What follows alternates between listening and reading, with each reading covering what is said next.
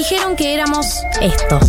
Eso es lo que creo que son estos nenes tomadores de los colegios. Unos verdaderos conchudos. La ausencia de proyectos en los jóvenes que quedan atorados en los 17 años y después viene una cosa de abismo. Cada vez hay más jóvenes que no estudian ni trabajan porque ni siquiera quieren insertarse en el mercado laboral. ¿Qué pasa con los pibes que no tienen futuro? Pero hace mil años que no tienen futuro. Pero en realidad somos esto.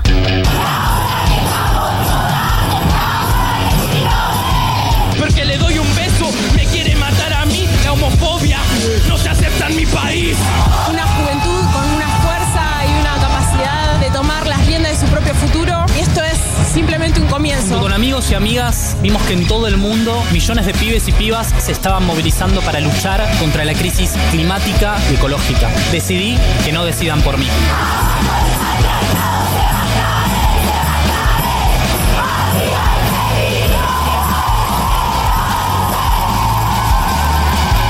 Galia Moldavsky, Martín Sipsu y María del Mar Ramón escriben la agenda de la generación que vino a seguir conquistando derechos. Esto es 1990.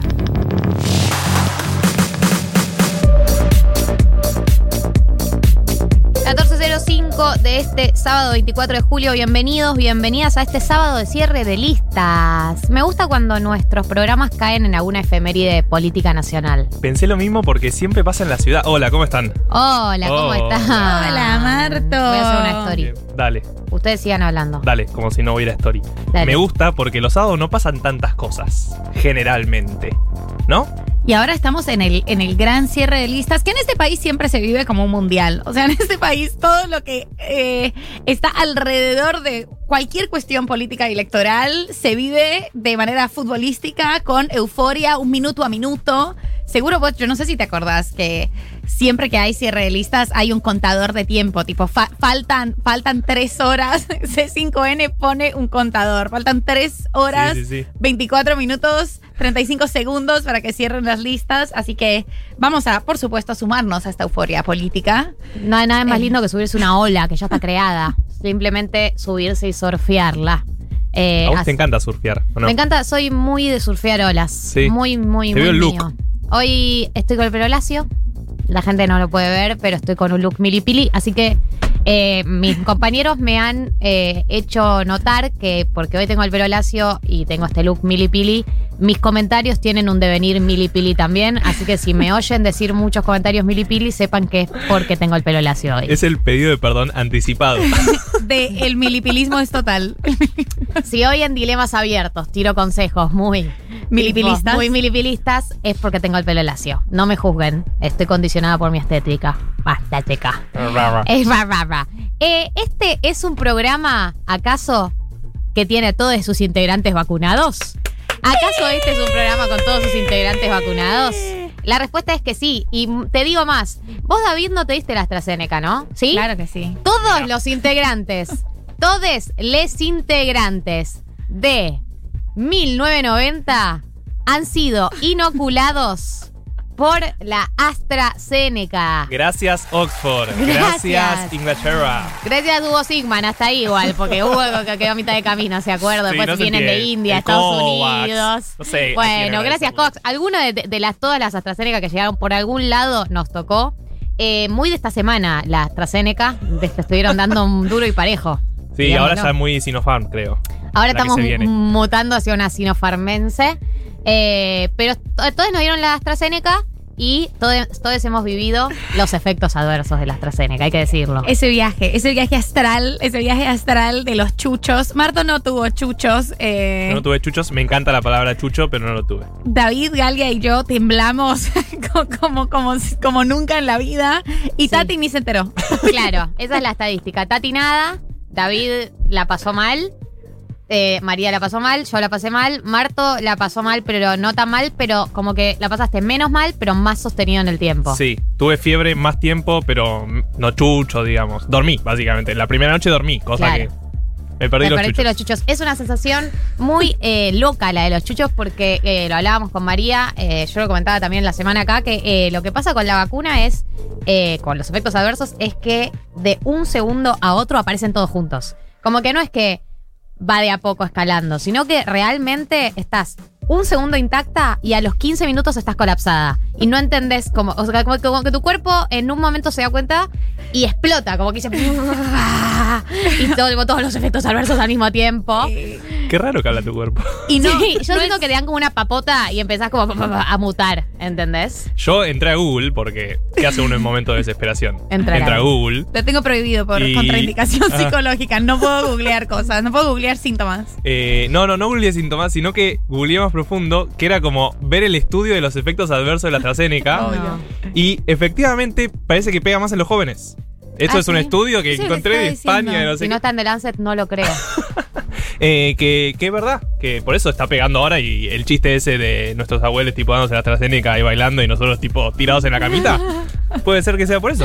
porque somos jóvenes. Eh, sí, o sea, yo quiero. Ahora vamos a hablar de esos efectos adversos. Obviamente voy a hacer la aclaración porque siempre te lo dicen. No asusten a la gente.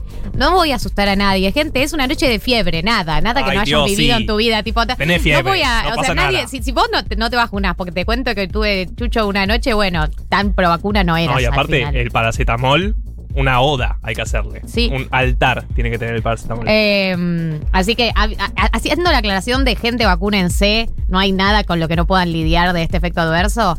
Eh, la situación fue, era la nada misma, me acosté y empecé a temblar. O sea, una cosa rarísima. Yo me sentía piola piola, no o sea, sentía que algo, que algo estaba raro, pero dije, debo ser yo sugestionándome, yo tengo este problema. Tuve el vivo del cumpleaños de Futurock, lo pasé y dije. ah, un montón. No me había dije, dado cuenta. Yo pensé que me iba a sentir mal en el medio, entonces advertí como que me había dado la AstraZeneca, que quizás me iba. No me pasó nada y yo dije, boludo, reza fe, ya está. Zafaroni. Soy totalmente, soy una super mujer. Me acosté, me sentía... Sos una super mujer igual. Lo sos igual, Mari. Eh, no, no era, no era como creía. Vos me no. sentía más o menos. Y de repente me levanté con un frío, como con, con un frío, con un frío óseo. O sea, yo nunca había sentido un frío de esas eh, dimensiones. A mí yo quedó mi mandíbula que estaba tac, tac, tac, tac, tac, tac, tipo temblando, no solo el cuerpo, sino la mandíbula, tac, tac, tac, tac, tac, tac, tac, me asusté, porque yo soy bruxista, pero... Mm, ah, defendés al bruxismo. Lo sí. militas. Sí. Está bueno. Eh, literalmente tengo bruxismo desde que nací, lo cual me transforma casi en la persona con más años de bruxismo en su haber. En porcentaje casi seguro. Yo nací estresada. Mirá. nací bruxando. O sea, Eh. cuando te cuenta tu mamá, tu papá, no, te sacaban, no sé qué, ya estaba No, tipo no bruxando. Estaba, yo tipo, no quería vivir. Eh, no, eh, me sorprendió eso como los chuchos que te llegan hasta la mandíbula, o sea, la, la boca me temblaba, todo. Eh, y, y una cosa que no se puede combatir con nada, porque me ponía manta, manta, manta, manta, y era como nada, nada, nada, nada lo frenaba. Ahí náuseas, eh, vomité, eh, ducha, la ducha reparó. También te, calma la cabeza la ducha, ¿eh? Ahí, Pero- ahí, ahí, ahí. Un mentalmente. paper. Un paper sobre el rol de la, la ducha y la estabilidad emocional. Mucha voluntad haber ido hasta la ducha. O sea, Un yo montón. sentía Que ya primero había que- vomitado en el inodoro, solo tuve que caminar. Contanos estaba un muy poco más, contanos un poco más de escena. Los ruidos del exorcista que hago cuando vomito. O sea, en realidad me da mucha vergüenza que nadie nunca me escuche vomitar porque es muy fuerte. Tipo, yo siento que hay gente que vomita normal, tipo, "Bah". Y yo como que estoy tipo, "Ah, ah", como tosiendo. Es muy feo lo Yo que milito, pago. a mí me gusta, pero porque ¿Te gusta vomitar? cuando me siento mal, tengo mucha fiebre, ponele, vomito y me paso a sentir bien en ese instante. Pero cuando estás intoxicado o cuando Claro. fiebre- claro, cuando estás Son intoxicado es. Te la pasás horrible, es horrible, pero sabés que después viene la luz. Pero ahí, es- Al llegar. Es muy desgastante el vómito. Es una cosa como totalmente Yo desestabilizante. lloro muchísimo cuando vomito. Es casi eh, físico. Como que no, no querés llorar, Es que- pero te caen No, lágrimas. sí Claro, quiero llorar, es sí físico. quiero Ah, ¿por qué llorar. llorar? Sí quiero llorar porque eh, es muy feo lo que pasa en el cuerpo cuando vomitas. Es muy antinatural. Tipo, estás luchando, o sea, el, el orden del sistema digestivo vos lo estás deshaciendo. No está bien. Y además es Esta como. Vos le estás- es- vos le estás- tu cuerpo, ¿sabes lo mal que tiene que estar tu cuerpo para deshacer el orden normal? Que, que tienen que ir hacia, van hacia abajo las cosas. La gravedad. Las cosas están tan mal que suben hacia arriba. Es antinatural vomitar y yo lloro por lo antinatural de lo que está sucediendo. Eh, ¿Te molesta lo antinatural? Además, yo soy muy biologicista. Es como, es, una, es como una contracción corporal que te deja cansado. O sea, los músculos quedan totalmente agotados para invertir ese orden de la gravedad. Es como, no, es Además, horrible. yo respeto mucho. Está bien, es lo último que voy a decir sobre el vómito. pero es un tema que a mí me apasiona. Yo respeto mucho a la gente que vomita, tipo el exorcista, pero onda, tipo, ¡ah! como que le sale directo un Tipo el, chorro de padre, vómito. el episodio de Padre de Familia. Claro, tipo, chorro de vómito. cha. Yo estoy tipo media hora, tipo. es una agonía, ¿entendés? Estoy luchando, tipo, Ya tenías el pelo así. es, mi, es mi tos de Mili Pili. estoy tipo. me siento mal. Eh, no, estoy. eh, tengo que toser, como inducirme el vómito con tos, ¿entendés? Es una lucha contra mi propio cuerpo que a la vez es lo que quiere, pero no me la hace fácil. Eh, entonces yo realmente tengo muchas cosas para decir sobre el vómito. Sí. Eh, Podemos cambiarte en la Eh, preproducción. es muy importante que se vacunen, esto está claro. Esa noche, ese viaje astral que van a tener medio místico de temblores, temblores y un frío muy intenso pasa. eh, y va a estar bien, va a estar muy bien. Van a ver la luz después de la y aparte, tormenta. está todo Sol. controlado. Yo quiero Mucho mejor que la enfermedad, por Dios. ¿Puedo decir algo? Lo último del vómito, pero porque una persona me dijo algo. Dale. Marquito de La Rioja me dijo que en jerga tucumana lo que yo hago es dragonear. que es una mezcla de vomitar, toser y puede incluir espasmos incontrolables. Ay, yo soy eso, me decía, soy, yo, yo, yo re dragoneo. Eh, Dragonear me parece una nueva palabra que quiero incluir dentro de mi vocabulario ahora. Game of Thrones. Me siento muy representada por lo que acaba de escribir porque los espasmos también forman parte. Y si y dragonear incluye rezar, porque eso también lo hago. Ah, ¿rezás? Sí, me pongo recreyente. Mira. Sí, sí. Y se te acaba ahí. Nada, sí te termina ahí. Ah, y pido perdón por todos los 26 años que no fui creyente. Eh, y Marquitos eh, nos agradece por contar con tanto detalle nuestros vómitos. Eh, ahora, yo les quiero contar de qué vamos a hablar en el programa de hoy. ¿Esto es Está un muy programa? desvirtuado, todo está muy desvirtuado. Vamos a subirnos a la ola del cierre de lista. Vamos a contar un poco de la rosca de los nombres de lo que sabemos. Hoy a las 17 horas el Frente de Todos va a hacer su acto para anunciar eh, sus listas oficialmente, pero igual vamos a contar todo lo que sabemos. Hoy tenemos también educación sentimental de Airbag. O sí. Le tengo O mucha fe. Sí. Le tengo mucha fe a la educación sentimental de Airbag. Eh, tenemos columna de Juan Elman, que vamos a hablar de Cuba. Eh, así que también me interesa, como que Juan me había propuesto otros temas, sé que lo hablaron en un mundo de sensaciones el fin de semana, pero me interesa escucharlo y me interesa que lo charlemos acá. Creo que como generación podemos tener otra perspectiva y creo que de hecho él me decía algo eh, que pasó en un mundo de sensaciones y que creo que puede volver a pasar, que es que se nota eh, el corte generacional en la interpretación de Cuba, como que por ahí hay toda una generación que está muy marcada por la Guerra Fría, el imperialismo, etcétera, y por ahí nosotros eh, que crecimos ya en otro contexto, y más tipo socialismo siglo XXI y otros marcos y todo el tema de, de la democracia, las democracias, etcétera, podemos ya tener otra interpretación. Eh, así que es un tema que me parece copado, por lo menos para entender qué es lo que está pasando, que yo poco, poco sé y poco conozco. Y es un poco la idea de este programa, ¿no? Sí. Sí. ah. No voy a decir que sé sobre Cuba porque no lo sé. O sea, ustedes saben que nunca miento. Y no sé mucho sobre lo que está pasando en Cuba. Sé que hay artistas involucrados. Hay- Sé que se pronunciaron algunos cantantes. Sé, que hay, sé que hay artistas haciendo cosas. Eh, bueno, tenemos también eh, glosario de economía, Marto, que quedó pendiente la semana pasada. Hoy va a entrar, te lo prometo. Quedó pendiente. eh, todos los pesos que dejaron planchados esta semana perdieron valor. Y el glosario de economía va a ser para que ap- em- aprender, enseñarles, no sé, que hablemos del tema para que esos pesos dejen de perder valor. Perfecto. ¿Cómo invertir tus pocos? Sí, po- poquitos, porque Tus es lo que hay. pesos, sí. Eh, sí, Marto, te agradezco porque es algo que necesitamos. Y por último, vamos a tener edición eh, Dilemas Incómodos abiertos. ¿Qué quiere decir? Ustedes mandan sus dilemas incómodos y nosotros opinamos. Eh, básicamente esa es la dinámica. Ya me mandaron muchos a mi Instagram, pero pueden empezar a mandar a la aplicación. Eh, María dijo, manden audios. Manden audios, manden audios que queremos escucharles la voz. Eh, el audio además conserva anonimato, ni se preocupen, mándenos audios con sus dilemas incómodos. Quedamos muy copades con el dilemas incómodos abiertos porque nos gusta mucho lo que, sus, lo que los conflictúa eh, de sí mismos. Sí, no llegamos a tratarlo.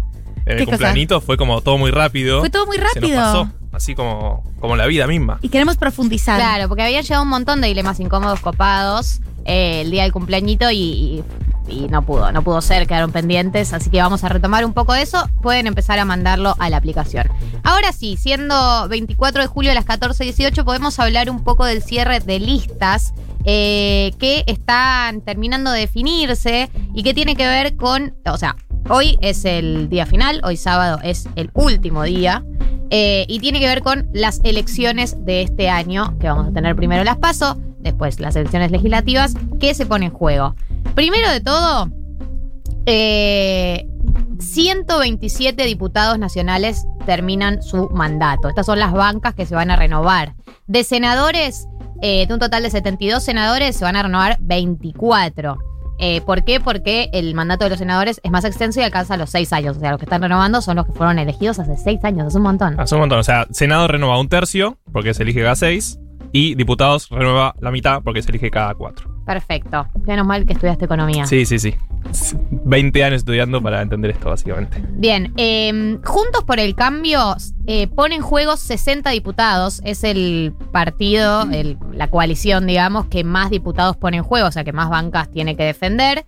Eh, y el Frente de Todos pone en juego 51 bancas, que ambas son de las elecciones del 2017. Claro, si recuerdan, 2017 le fue bastante bien a Cambiemos. Re- seguramente recuerden, pero si no recuerdan, por ejemplo, Esteban Bullrich le ganó a Cristina Fernández de Kirchner para, para el Senado.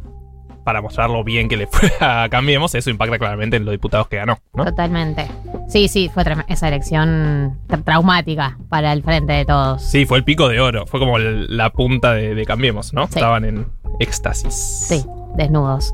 Eh, eh, y en Cámara de Senadores, eh, el Frente de Todos es el que tiene más en juego porque eh, pon- disputa, digamos, de las que se están disputando, 15 pertenecen al Frente de Todos, 8 a Juntos por el Cambio y la restante es un monobloque, que a nadie le importa. Eh, entonces, eh, esta es la situación. ¿Qué es lo que sabemos? Vamos a ir por los nombres más importantes dentro de los partidos, que por lo menos son los que están liderando eh, la provincia de Buenos Aires y la ciudad de Buenos Aires, tanto de- dentro del Frente de Todos como en Juntos por el Cambio. Frente de Todos, provincia de Buenos Aires. La candidata es Victoria Tolosa Paz. Who is Victoria ¿Quién es Tolosa Victoria Paz? Tolosa Paz y por qué? Digamos, de todos los candidatos del Frente de Todos, de todas las listas, de todas las provincias, esta es la más importante, ¿o no? ¿Estamos de acuerdo? Sí, Estamos de acuerdo. que- Es el nombre. El nombre elegido. Si uno tuviera que decir la protagonista, la, número uno de las elecciones del Frente de Todos le- legislativa 2021 es Victoria Tolosa Paz. La pregunta es quién es Victoria Tolosa Paz y por qué la estamos eligiendo. Yo no la elegí. ¿Por qué la están eligiendo eh, dentro del Frente de Todos? Nació en La Plata y hizo política ahí en, en La Plata. Eh, estudió contabilidad. Entró en el Estado en a mediados de los 90, o sea, tiene vida política, pero lo más famoso que, tuvo fue en los últimos años, que empezó a tener una interna ahí con Florencia Saintut, eh, justamente para ver quién lideraba eh, el espacio del Frente para la Victoria, o el espacio kirchnerista, o el espacio de Unidad Ciudadana, bueno, esos distintos nombres que fue teniendo, eh, dentro de La Plata, ¿no? Como que toda su carrera política eh, fue estuvo centralizada en, en la ciudad de La Plata. Eh, sí, y, muchos de los cargos que fue ocupando tienen que ver con todo lo que es el mundo de desarrollo social, vínculo con el mundo comunitario, vínculo con la asistencia social. Eh, como decía Marto, ella entró en el 96 de la mano de Nelly Dadoa, que era una funcionaria del Consejo de Desarrollo Humano bonaerense que comandaba Chiche Dualde. En 2012, cuando Dualde llega a la presidencia, la pone a Dadoa al Frente de Desarrollo Social y eh, ahí entra Tolosa Paz con ella. Eh, después estuvo eh, durante la presidencia de Néstor Kirchner, fue a trabajar en el Ministerio de Desarrollo Social de la Nación con Alicia Kirchner en un programa para mejorar la dieta nutricional de los comedores comunitarios. En el 2006 se sumó a lo que hoy es la Agencia Nacional de Discapacidad. Eh, en el 2009 eh, fue candidata a concejala de La Plata. Eh, en el 2011 estuvo metida también en la campaña eh, platense. Y en el 2012 fue nombrada por Scioli como subsecretaria de Urbanismo Social.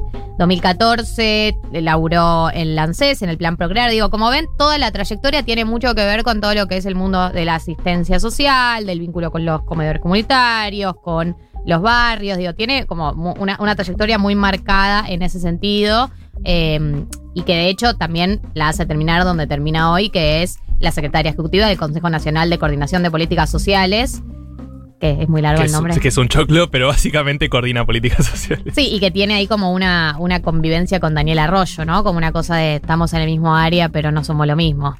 Sí, sí, y siempre dentro del peronismo, ¿no? Uno lo que ve es que entró con. eh, como cerca del radar de Dualde, después eh, con Néstor, después con Scioli, como siempre dentro de, de, de ese peronismo bonaerense o platense.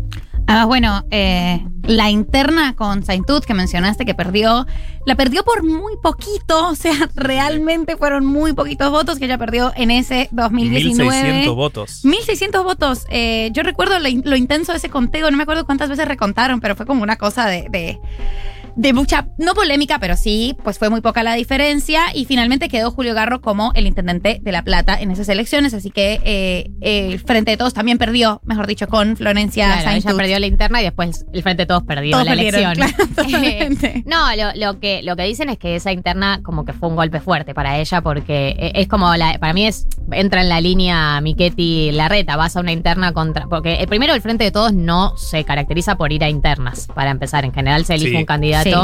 Eh, y se va con ese. Entonces, que hayan decidido una interna debe ser porque las dos tenían muchas ganas de ser candidatas y porque tanto Florencia Santud como Victoria Tolosa Paz tenían un recorrido en La Plata. O sea, eh, Tolosa Paz eh, es de La Plata, la familia Tolosa Paz es, es de La Plata, hay muchos Tolosa Paz en La Plata, es como una familia de La Plata. Eh, entonces, que, que te expongas a una interna y, perder, y además está como eh, esto de que fue por tan pocos votos, hay mitos urbanos, hay un poco de todo. Dicen que fue un golpe fuerte para ella, eh, que marcó un poco también uno, uno de sus hitos, digamos, en, en su carrera política, pero que después de eso como que siguió adelante con su carrera y eh, tiene vínculo con Alberto Fernández desde hace muchos años. Esto, digamos, Victoria es una candidata a Alberto Fernández, eso Sí, hay que sí, sí. decirlo. Es la candidata a Alberto, no es la candidata a Cristina. Si bien dicen que tiene buena onda con Cristina, que habla, es una candidata a Alberto, lo conoce Alberto hace muchísimos años, entre otras cosas porque está casada con Pepe Albistur, que no sé si saben quién es, pero eh, era el secretario de medios de Néstor Kirchner eh, y es eh, un amigo íntimo de Alberto Fernández de toda la vida, de hace muchísimos años. Sí, seguro se acuerdan que en la campaña Alberto vivía en un departamento de Puerto Madero y fue todo un tema que él no tenía departamento y que vivía prestado en un departamento de Puerto Madero. Bueno, el dueño de ese departamento es Pepe Albistur. Además de ser como una candidata de Alberto, lo que se, se estuvo comentando durante estos días y que comentaban los analistas políticos era que si bien era bastante suya, por decir, entre, entre comillas, un decir de orgánica a sus decisiones, también reunía ciertas cualidades y características que la hacían ser una eh, candidata agradable ante los ojos de Cristina y del masismo, que serían como esas tres puntas que están disputando fuertemente la interna del Frente de Todos, eh, fuerte y sutilmente. Es una interna eh, mucho más de la especulación, pero que sí se especula que son como las tres voces que... más voz tienen, más, más alto hablan dentro de esa interna y que más mm, mm, tienen margen de meter candidatos. Sí, pero aparte es la primera elección de que la alianza de gobierno, digamos. Es obvio que va a ser importante cómo se desarrollen estas internas, porque claramente, si uno pensaba en Cristina, Alberto y más en la convivencia, bueno, en el gobierno más o menos, pero en las elecciones, ahí se va a ver y bueno, se está viendo ahora, en este Claro. instante. Es aquí donde sabemos bien cómo conviven. O sea, una cosa es sacarnos juntos la foto y otra cosa es cómo vamos a cerrar las listas y cómo van a cerrar esos puestos. Claro, eh, no, sí, yo creo, como vos decís, que si bien, o sea, es, entre comillas, de Alberto, sí tiene esta característica de algunos de estos candidatos que es que son como de coalición, ¿no? Tipo, se llevan bien con todos los sectores, no tienen una línea muy marcada. Tampoco que la línea albertista existe como tal hoy en día. Lo sumo tendrá buena onda con Alberto Fernández, pero no es que hay una corriente que se opone al kirchnerismo, que es la del albertismo. Es tipo, bueno, más de coalición, más de cercanía. eh, y que tiene medio buena onda con, con todas las partes. Creo que eso pasa con algunos candidatos y que creo que eso también es lo que se busca en el perfil de ella. Eh, y, pero hablando de que se cierran las listas y ahora se empieza a jugar verdaderamente la convivencia de tipo sector masa máximo, que es la alianza, pues masa máximo, Alberto, Cristina. eh, parece que estaban rosqueando mucho para que vaya Cafiero de, de candidato. eh, el sector eh, máximo, Cristina, querían que vaya Cafiero, como bueno, Cafiero, gracias por tus servicios como jefe de gabinete, ahora la patria te necesita como candidato. Y Alberto dijo, no. En parte decían que era el que mejor medía. Claro, eh, lo que habría sido una forma muy elegante, eh, una salida elegante de Cafiero, ¿no? Como una salida muy elegante, eh, porque sí se ha rumoreado durante hace bastante tiempo que el jefe de gabinete eh, de Alberto no es el, favorito de muchos de los otros sectores que están dentro de esa coalición de gobierno. Hoy una nota de Diego Genut que está muy buena. eh, también habla de que en este cierre de listas, y también lo comentaban mis fuentes, que siempre quiero decir eso, pero mis fuentes dentro de ese cierre de listas, sí comentaban que Alberto estaría tomando una postura bastante más fuerte y menos flexible de lo que se esperaba con sus propios candidatos y que esto se expresó mucho en el caso Cafiero y de su gabinete, que también estaban, eh, y se habló mucho de Gabriel Catopodis, y que un poco Alberto está haciendo una de, es- estos son mis candidatos y esto es lo que yo voy a imponer y no voy a negociar tanto como se esperaba de esa negociación o que para decir de una manera más vulgar, le, doblaran un poco el pulso eh, y tuviera que ceder más. Es que me imagino, o sea, Alberto venía muy golpeado, digamos, por obviamente la pandemia, pero más allá de eso, como muchas declaraciones desacertadas, eh, mu- mucha, una, una- un primer, eh, primer, un comienzo 2021 que no era lo que cre- creyeron que iba a ser, que iba a ser el rebote de la economía, la falsa, una segunda ola que supuestamente no iba a llevar, llegó. Digo, tuvo una serie de malas noticias con las que arrancó, arrancó muy golpeado, que de hecho terminaron diciéndole, deja de dar notas, baja el perfil, callate un poco y dejanos laburar.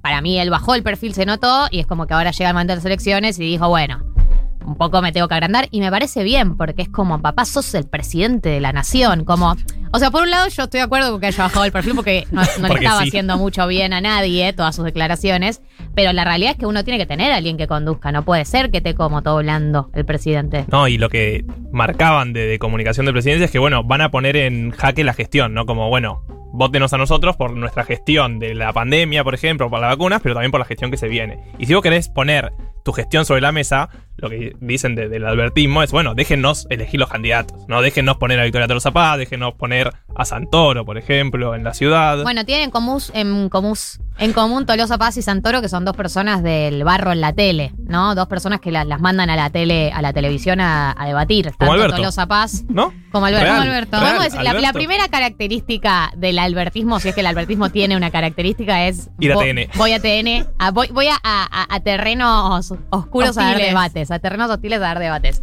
Eh, Alberto es donde mejor se siente, para donde mejor se lo ves en esas discusiones. Después lo dejas hablando en conferencias sentía, de prensa. se y- sentía, claro.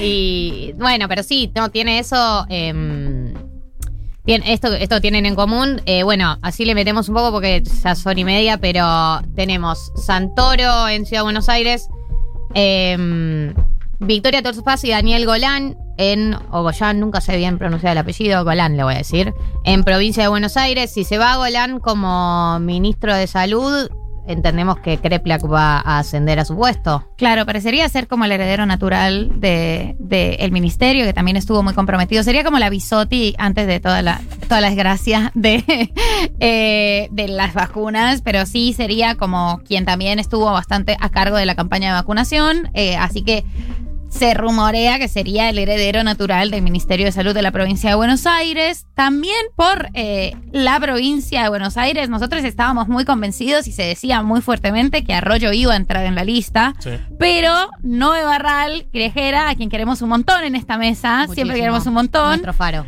Nuestro faro hace 40 minutos tuiteó, Arroyo no estaría en el listado, no estaría entrando en la lista Tolosa Goyán y en cambio figuraría el bancario Sergio Palazzo. Eh, y también habló un poquito de la rosca federal, que también estaban comentando en la aplicación, y es que en Santa Fe habría lista única con la boleta que cerraron Perotti y el kirchnerismo no competiría el chivo Rossi. Que era lo que quería Alberto. Sí. Como que había una interna ahí de eh, Perotti versus Alberto, quién pone su candidato, y se ve que terminó cediendo Alberto. Terminaron negociando. Bueno, negociando. Negociando.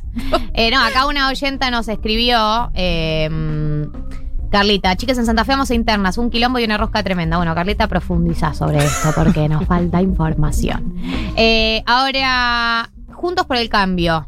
Tenemos, está, como que Juntos por el Cambio fueron como más ordenados, ¿no? Sí, ya ya sabíamos se- todo ya medio hace un todo. mes. Sí, sí, sí. Hace un medio sabíamos todo. Sabemos que finalmente van a una interna en provincia de Buenos Aires. Bueno, ah, perdón, hablando del kirchnerismo, también Randazo va en la provincia de Buenos Aires. Bueno, peronismo. El peronismo en realidad. Bueno, va con su lista. Vamos a ver cómo le va. Eh, Florencio. You go for it. You go for it, Florencio. Esta es la tuya. Eh, en provincia de Buenos Aires, Santilli y Manes van a una interna. Hay un debate interno en este equipo sobre cómo creemos que le va a ir a Manes. Eh, o sea, yo pienso que va a ganar Santilli, pero no me queda claro cuán real es eh, la intención de voto para Facundo Manes. O sea, ¿cuánto se puede trasladar de su popularidad cultural Televisiva. a y televisiva a votos políticos? No, no me queda claro. Nadie lo sabe, ¿no? Pero creo que Santilli tampoco es tan conocido como acá en la ciudad. Creo. Pero tiene la aval de, Horacio. Tiene la varita de Horacio. Está bien, pero en provincia es distinto. Me parece. Nada, no sé, iremos viendo igual. Tenemos tres Vamos a meses hacer para. prode, vamos a hacer prode. Tenemos tres Más meses adelante. para- Nuestra diferencia de posiciones. Ay, me encanta, me encanta esta clase de El último prode lo ganó. ¿Quién les habla? Eh, pero en este caso yo soy menos optimista y yo creo que juega y pesa mucho más como el, el aval del partido. En este caso incluso Santilli no es un candidato tan conocido. Eh, y que la popularidad con un partido que no es tan sólido y sin toda esa estructura política, para mí no, no jugaría tanto. No es- bueno, pero no sé, es, es mi, mi, mi adivinanza. Sí, sí, en el Conurba puede ser para mí más en las profundidades de la provincia, lo sé, tiene más poder, pero bueno, Bien. se, se irá viendo, ¿no? Bueno, vamos a retomar el cierre de listas con los candidatos que nos faltan de Juntos por el Cambio, con los candidatos random, que hemos armado una lista Oh. también. Tenemos que abrir el programa del día de la marido fecha. de Pampita. Eh, vamos a volver sobre esto. Queda más eh, cierre de listas, queda educación sentimental, glosario, dilema, columna, queda todo. Así que vamos a un tema y seguimos con más 1990.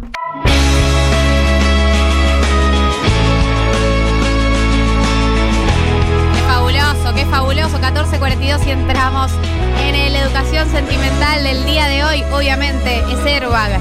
La canción es Cae el sol.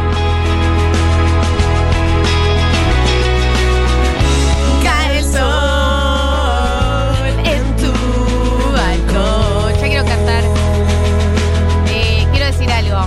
Espero audios de Airbag, porque yo me di cuenta que yo tenía los CDs de Airbag. Eh, hoy como que tuve todo un flashback. Es muy nuestra generación, Muy pero nuestra recontra. generación. Estas que vos, tipo Daniel Herrero, que vos nada. No, Nada. no, no, me- no me tocó. O sea, llegué y cuando, cuando llegué a Argentina estaba grande. Es como, no, Es que no ha sido fácil. Hay que sufrir para cantar a ¿no? Es tipo, Eh, son tres hermanos. Sí. Uno es trosco. El otro es semitrosco. Uno, uno es como más intelectual. No, el trosco también es medio intelectual. Y el otro, no sé bien cuál es su perfil. es rubio, ¿no? Sí, el, el rubio. Esperando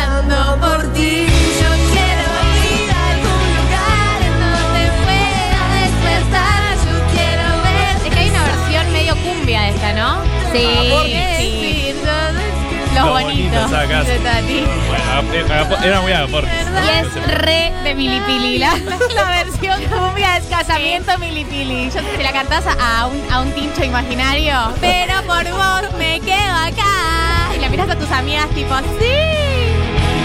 Casamiento milipili, casamiento milipili. Es muy video de TikTok de esos que están cortados perfecto ahora. También que se usa esa música de fondo. Eh, acá esta canción que se llama Acá el Sol habla un poco de algo que se termina, de una persona que está esperando... Nada, que está haciendo un balance final, porque si yo quiero ir a algún lugar donde se pueda despertar, quiero verte sonreír y que no tengas que mentir, estoy dejando toda mi verdad. Como que está esperando por alguien que no vuelve, pues estoy esperando por ti. Camino.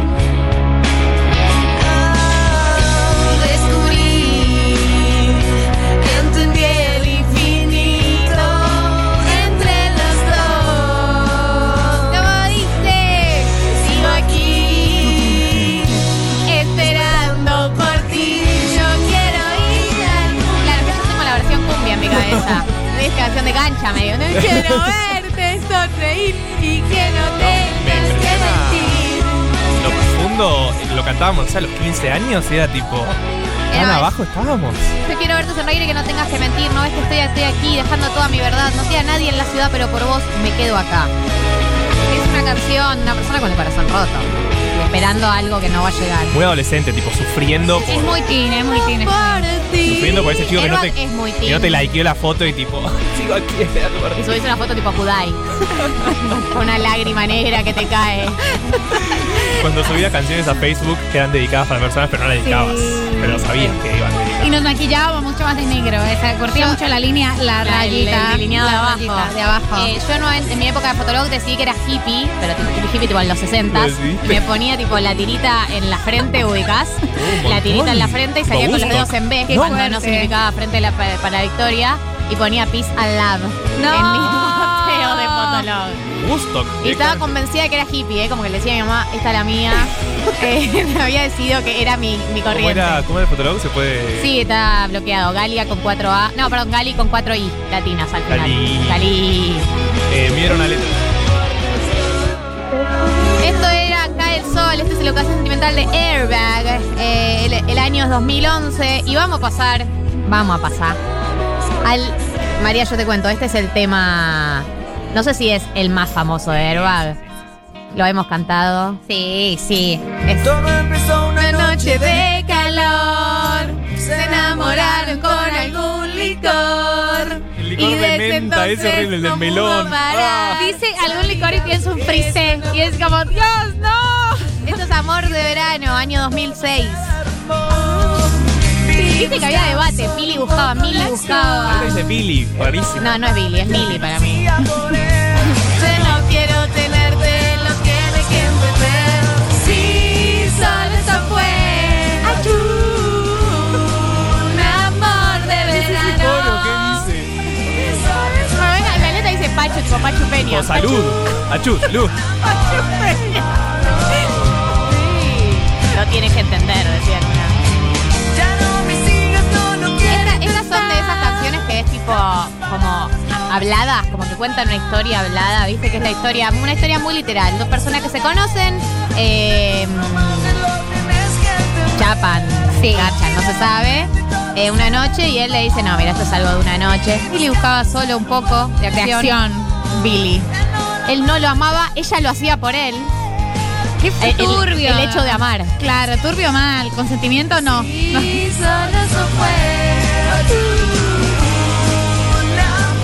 Por una parte de la letra dice, mi nombre es Billy. No quiero saber cómo, mi nombre es Billy. O sea, y después hablas en tercera Sí, persona. es como que van cambiando de primera persona, segunda persona, tercera persona. Pero se sabe que hubo dos personas que estuvieron una noche, una quería continuarla, la otra no, y la canción es sobre eso. A veces es una noche. Conclusión, chicos, conclusión.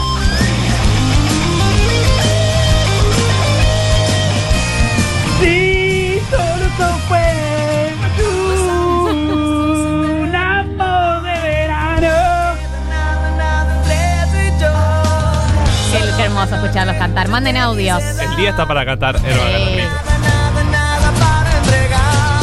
Sí. Sí, solo eso fue un amor de verano. Esto es Amor de Verano, el segundo tema de la educación sentimental del día de la fecha, que es de Airbag. Y vamos a ir al siguiente, que es una balada. Si la habré cantado con sentimiento, ¿eh? En la época del fotolog. Sí. Solo aquí, sentada sin saber Pará, qué hacer. pará, esto no es Yo Boca. sé que tú No estás, como nos dejaron afuera, manga de mafiosos. Me puse el jogging de boque hoy en reclamo a la injusticia de habernos dejado afuera de la boca de la Copa De la Boca. ¿Cómo? Libertadores. Después de ganar dos partidos, como lo dijo Román. Nos Ganamos en- los dos partidos y nos quedamos Nos afuera. vemos en cuarto entonces. Ese chiste ya lo hizo Diego Iglesias y es más mala leche. Más mala leche. Enzo Pérez nunca haría ese Qué mala comentario. Que A solo. todos le roban, loco, dejen de llorar. Dale, dale, de abajo a. Para mí, eh, también se puso el jogging para emparejar el militarismo. O sea, es un contraste al, mili- un contraste al militarismo del pelo. Es difícil olvidarte si no estás. Para mí, esta canción es Pogo Baile de Séptimo. Pogo Baile de Séptimo Me esta da, canción. me da mucho cringe la, se- la secuencia que estás escribiendo, porque los, me los imagino todos prepubres golpeándose. Chivando, horrible. Todos chivados. Mucho pelo había en esa época. como con el cachetico como- chivado y, y empujándose, haciéndose los malos. y me da como sí. cringe. Y de camisa, aparte, hormonas, con camisa fea. hormonas, olor a chivo, Dios. gente que se le paró por primera vez. Esa feromona ahí circulando. Perdón. Pero era de lo que se hablaba en esa época. Ellos, mis amigos se contaban entre ellos esas cosas. Saquémoslos al aire. Decime quién lo sacamos al aire. Baja grupal. Ustedes hacían esas cosas. No se hagan ahora. No se hagan ahora. La ten- ¿Estamos A al aire? Algún día hay que hablar de las pajas grupales, porque yo no hacía pajas grupales como Yo tampoco. Sí, claro. Marta igual es un post hombre, o sea. Que tú y acústica. Tengo un mensaje, esto, esto es muy de la aplicación de Futurock. Eh, esta interpretación. Esta canción habla de la trata de mujeres. Que miremos el video. Eh, analicemos la letra, porque yo quiero ver si, encontramos. Dice. Solo aquí sentado sin saber qué hacer, yo sé que tú estás con él y no regresarás por mí. No tendré palabras que decir tal vez, ni un sueño para darte a ti, ni un beso para darte a ti, ni un sueño que deje morir. Y en la mañana espero un corazón sincero que solo busca la eh, libertad. ¿No? Acá entendemos que hay alguien que no está. ¿No? Pero así, así, leyendo por arriba de la letra, no da la sensación que la persona no está porque fue cooptada por una red de trata. No, pero no sé por qué. Ahí si me lo estoy video, soñando o qué, pero el video es bastante explícito. O sea, hay que verlo porque no, no recuerdo bien, pero ahora que lo mencionan, creo que el video es como una bajalia totalmente distinta además. No tiene ningún sentido con el tema. Es que yo supongo que a ellos, siendo, como dijimos, eh, teniendo conciencia política y conciencia social, Concita de clase. conciencia de clase, le debía ser un poco chocante ser conocidos por real este tipo de canciones que era un poco más recontra, no, un poco no, recontra mainstream y no, como que el concepto era casi nulo. Bien. Esto es Airbag, Educación Sentimental. Y vamos a ir a una canción que siempre tenía este título, pero nadie la llamaba por este título. Que es La partida de la gitana. También conocida como Cinebas.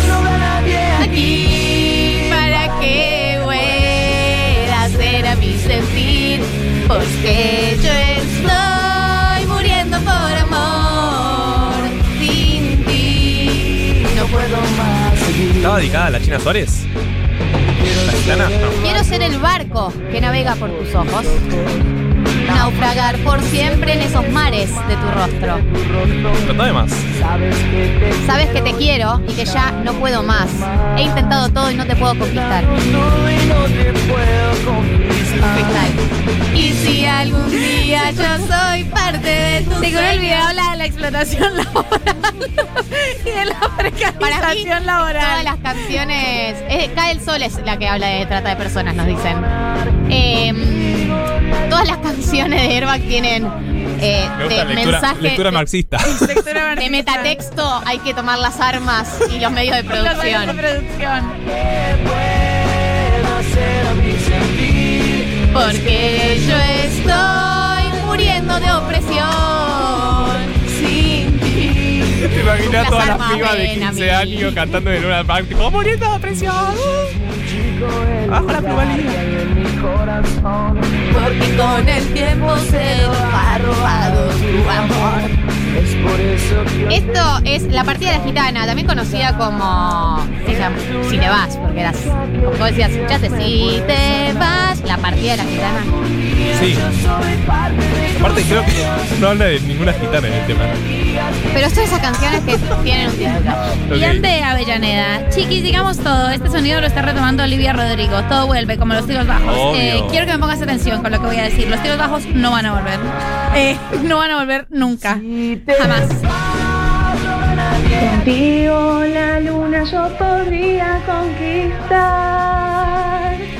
Y si te vas, ahora no hay aquí para que pueda hacer a mi sentir. Dice, el chiste de Casi Ángeles de Marto pasó muy desapercibido, pero fue excelente. Gracias, Colo. La verdad no, que estaba dedicada a la canción de la gitana para Ah, por la China Suárez. La China Suárez. Sí, sí, la Pero, escuché. pero en este programa, y lo en dejé este pasar programa, porque te quiero. no, al revés, porque me odias y los oyentes se están dando cuenta. Gracias, Colo, gracias. Yo soy parte de tus sueños. Quiero que manden audio porque quedan pocas canciones, ¿eh? Es ahora o es nunca.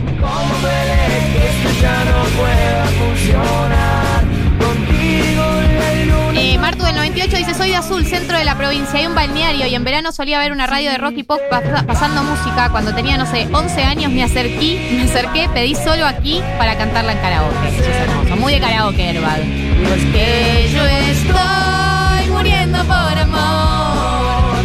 Bien, esto es la partida de la gitana. Vamos al siguiente tema de educación sentimental de Herba, que es quiero estar contigo. Ay, qué discazo este. Discazo Airbag, año 2006. Estoy cansado. Esto es muy teen, porque estoy cansado que me digan lo que tengo que hacer. Estoy cansado que me vengan a retar. Vos, vos, vos, María, imagínate la Galia Teen eh, revolucionaria. Cantando Yo cantaba cuando yo no era una milipili. En mis épocas donde no era una milipili. O sea, en mi época hippie, enojada con mis papás.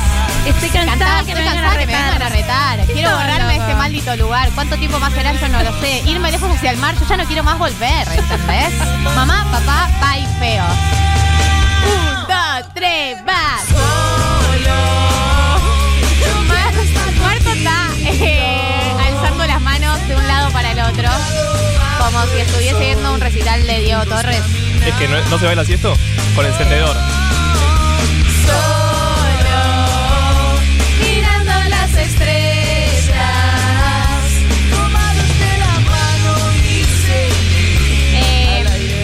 Mis padres no me dejaban salir antes de los 15, hashtag patriarcado, dice Emi. Me escapé al boliche de mi pueblo para ver a Airbag.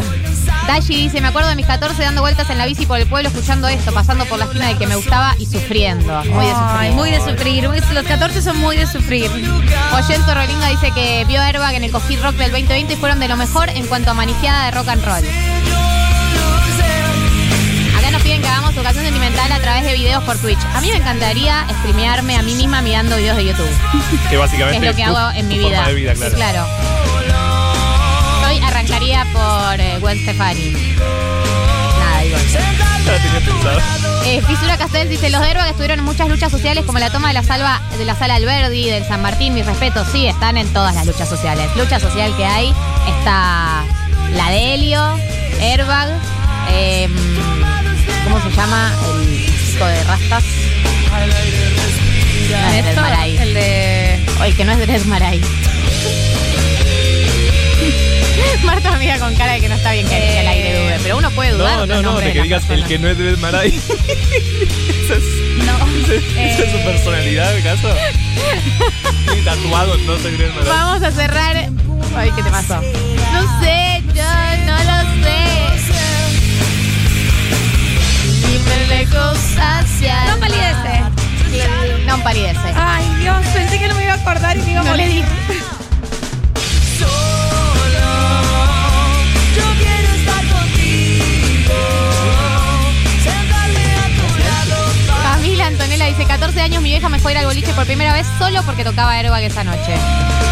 Yo creo que lo fui a ver incluso a Airbag. Eh, supieron Mirá. ser, supieron ser eh, una banda titular de mi adolescencia. Y por ese motivo vamos a cerrar el Educación Sentimental de hoy con una de sus canciones mm, de las más eh, recientes conocidas, digamos, porque todas estas son del 2006, 2011. Esta del 2013, y para mí de las recientes, es de las más conocidas, que es Por Mil Noches. Yo sé que Se hizo conocida. Si no vieron este video. Dale, Marto, por favor. hace- haz tu gracia. Hago mi gracia. Entren a YouTube, pongan por mil noches Argentina. Tiene no sé cuántas, tiene 6 millones de vistas, es una cosa insólita. Es un editado de un chabón random que puso este tema de fondo, imágenes de Messi y todos sus amiguitos llorando por perder finales, que te destruye el alma, te lo destruye. Argentina. Y es previo a la Copa América. Entonces ahora vos ves ese video y llorás de nuevo porque Messi es feliz. ¿Entendés? ¿Entendés lo que es eso? Ahora tiene otro significado Tiene otro esta significado. canción. No, estoy pensando en Messi, claro, como ya está. Es que esta canción ya de ni siquiera es de Airbag, Es de Messi. es la canción de Messi. La canción de la Copa América. Sí, de la O sea, de selección. Messi ganando la Copa América.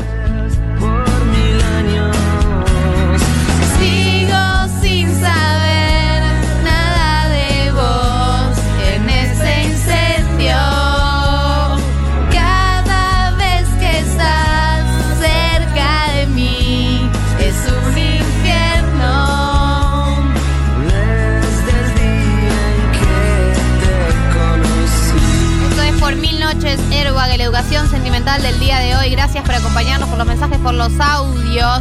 Eh, no tenemos todavía por delante el, los, el me están, me están gastando con no palidez, eh, bueno. Eh, tenemos por delante el glosario, dilemas abiertos, la columna de Juan Elman. El cierre de lista no entra todo eso en una hora. Alguien, alguien va a salir eh, perdiendo de esta hora. Es como el cierre de listas. Es el cierre de listas. eso. No pueden Alguien. ganar todos. Juan Elman ya está acá en el estudio, así que a él ya no lo podemos Nos dejar cagaron afuera. entre ellos solos. No lo podemos echar. La lucha Bueno. será entre nosotros, Vamos, Marco. vamos afuera. Vamos afuera un ratito y lo ¿Cómo charlamos. vamos a enfrentar? Con un cafecito. Con un cafecito. cosas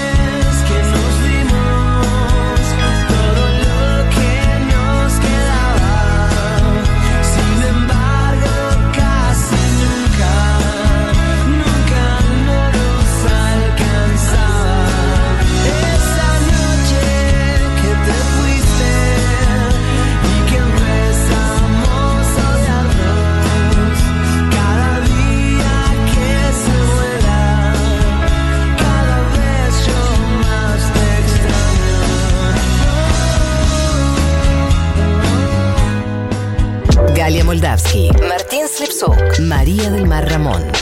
Hasta las 4. 1990. Futurock. 1990. Somos mucho más que un buen meme.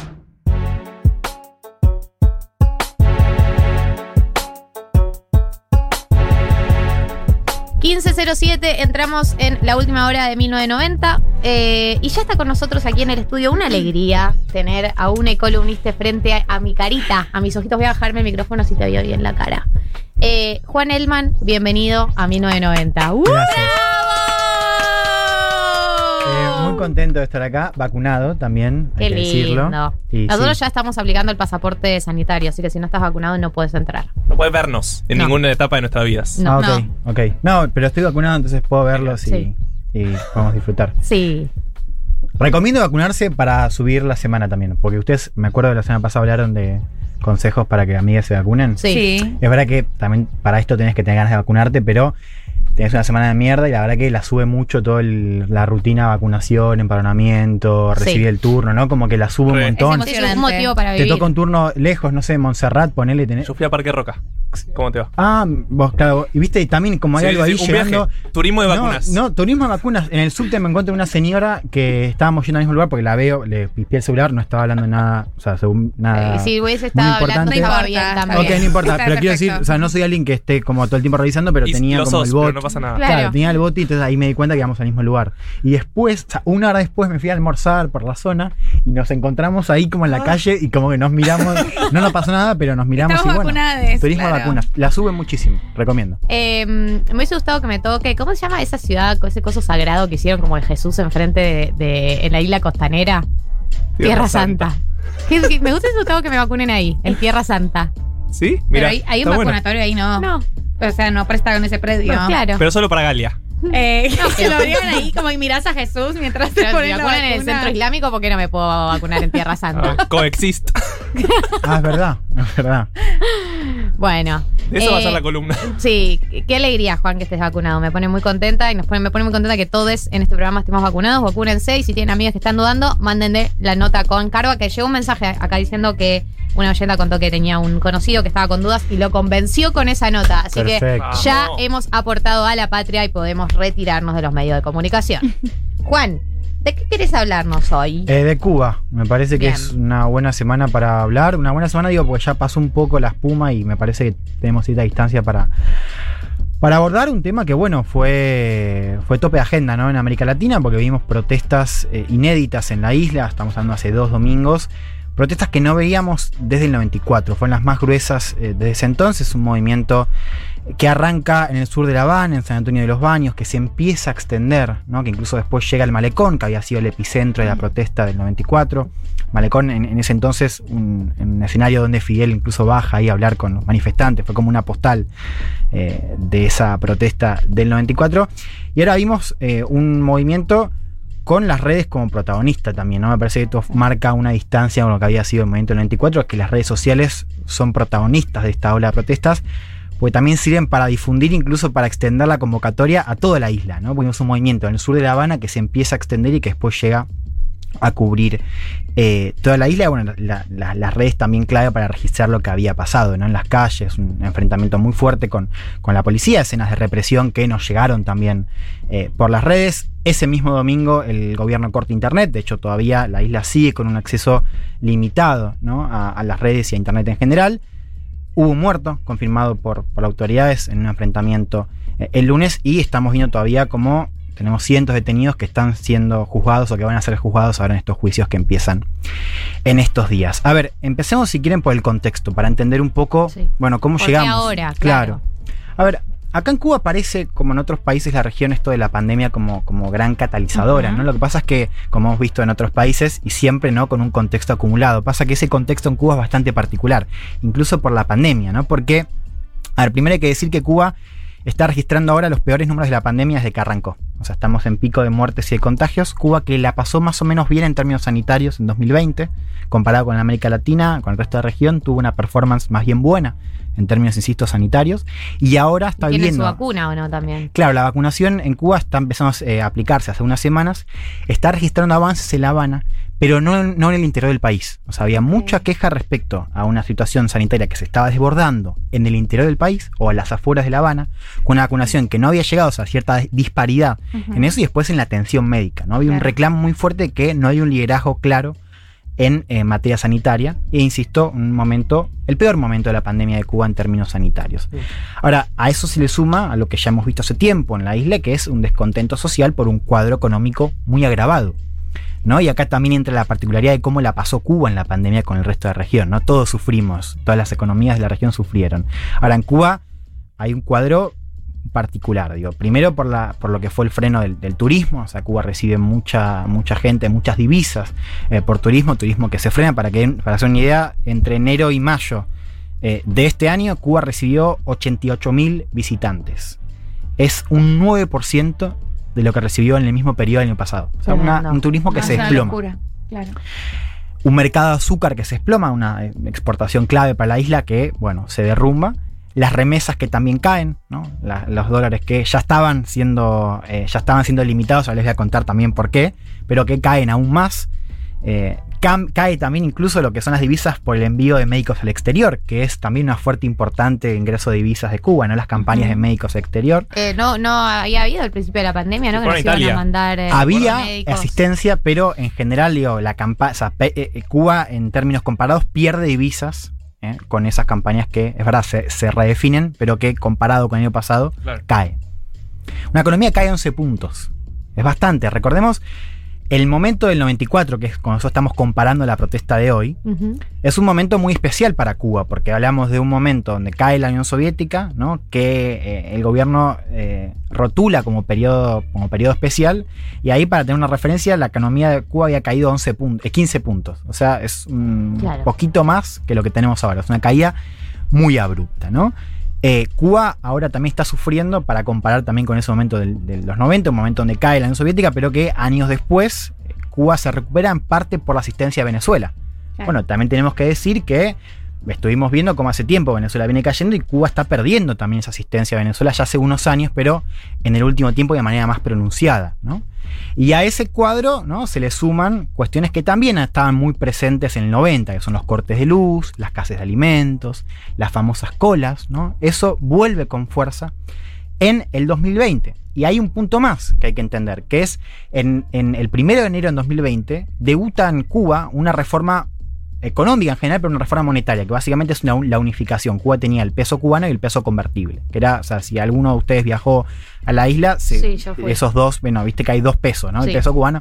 Bueno, hubo una unificación monetaria que debuta este año y que en la práctica genera una mega devaluación. Se encarecen mucho los productos básicos y los alimentos.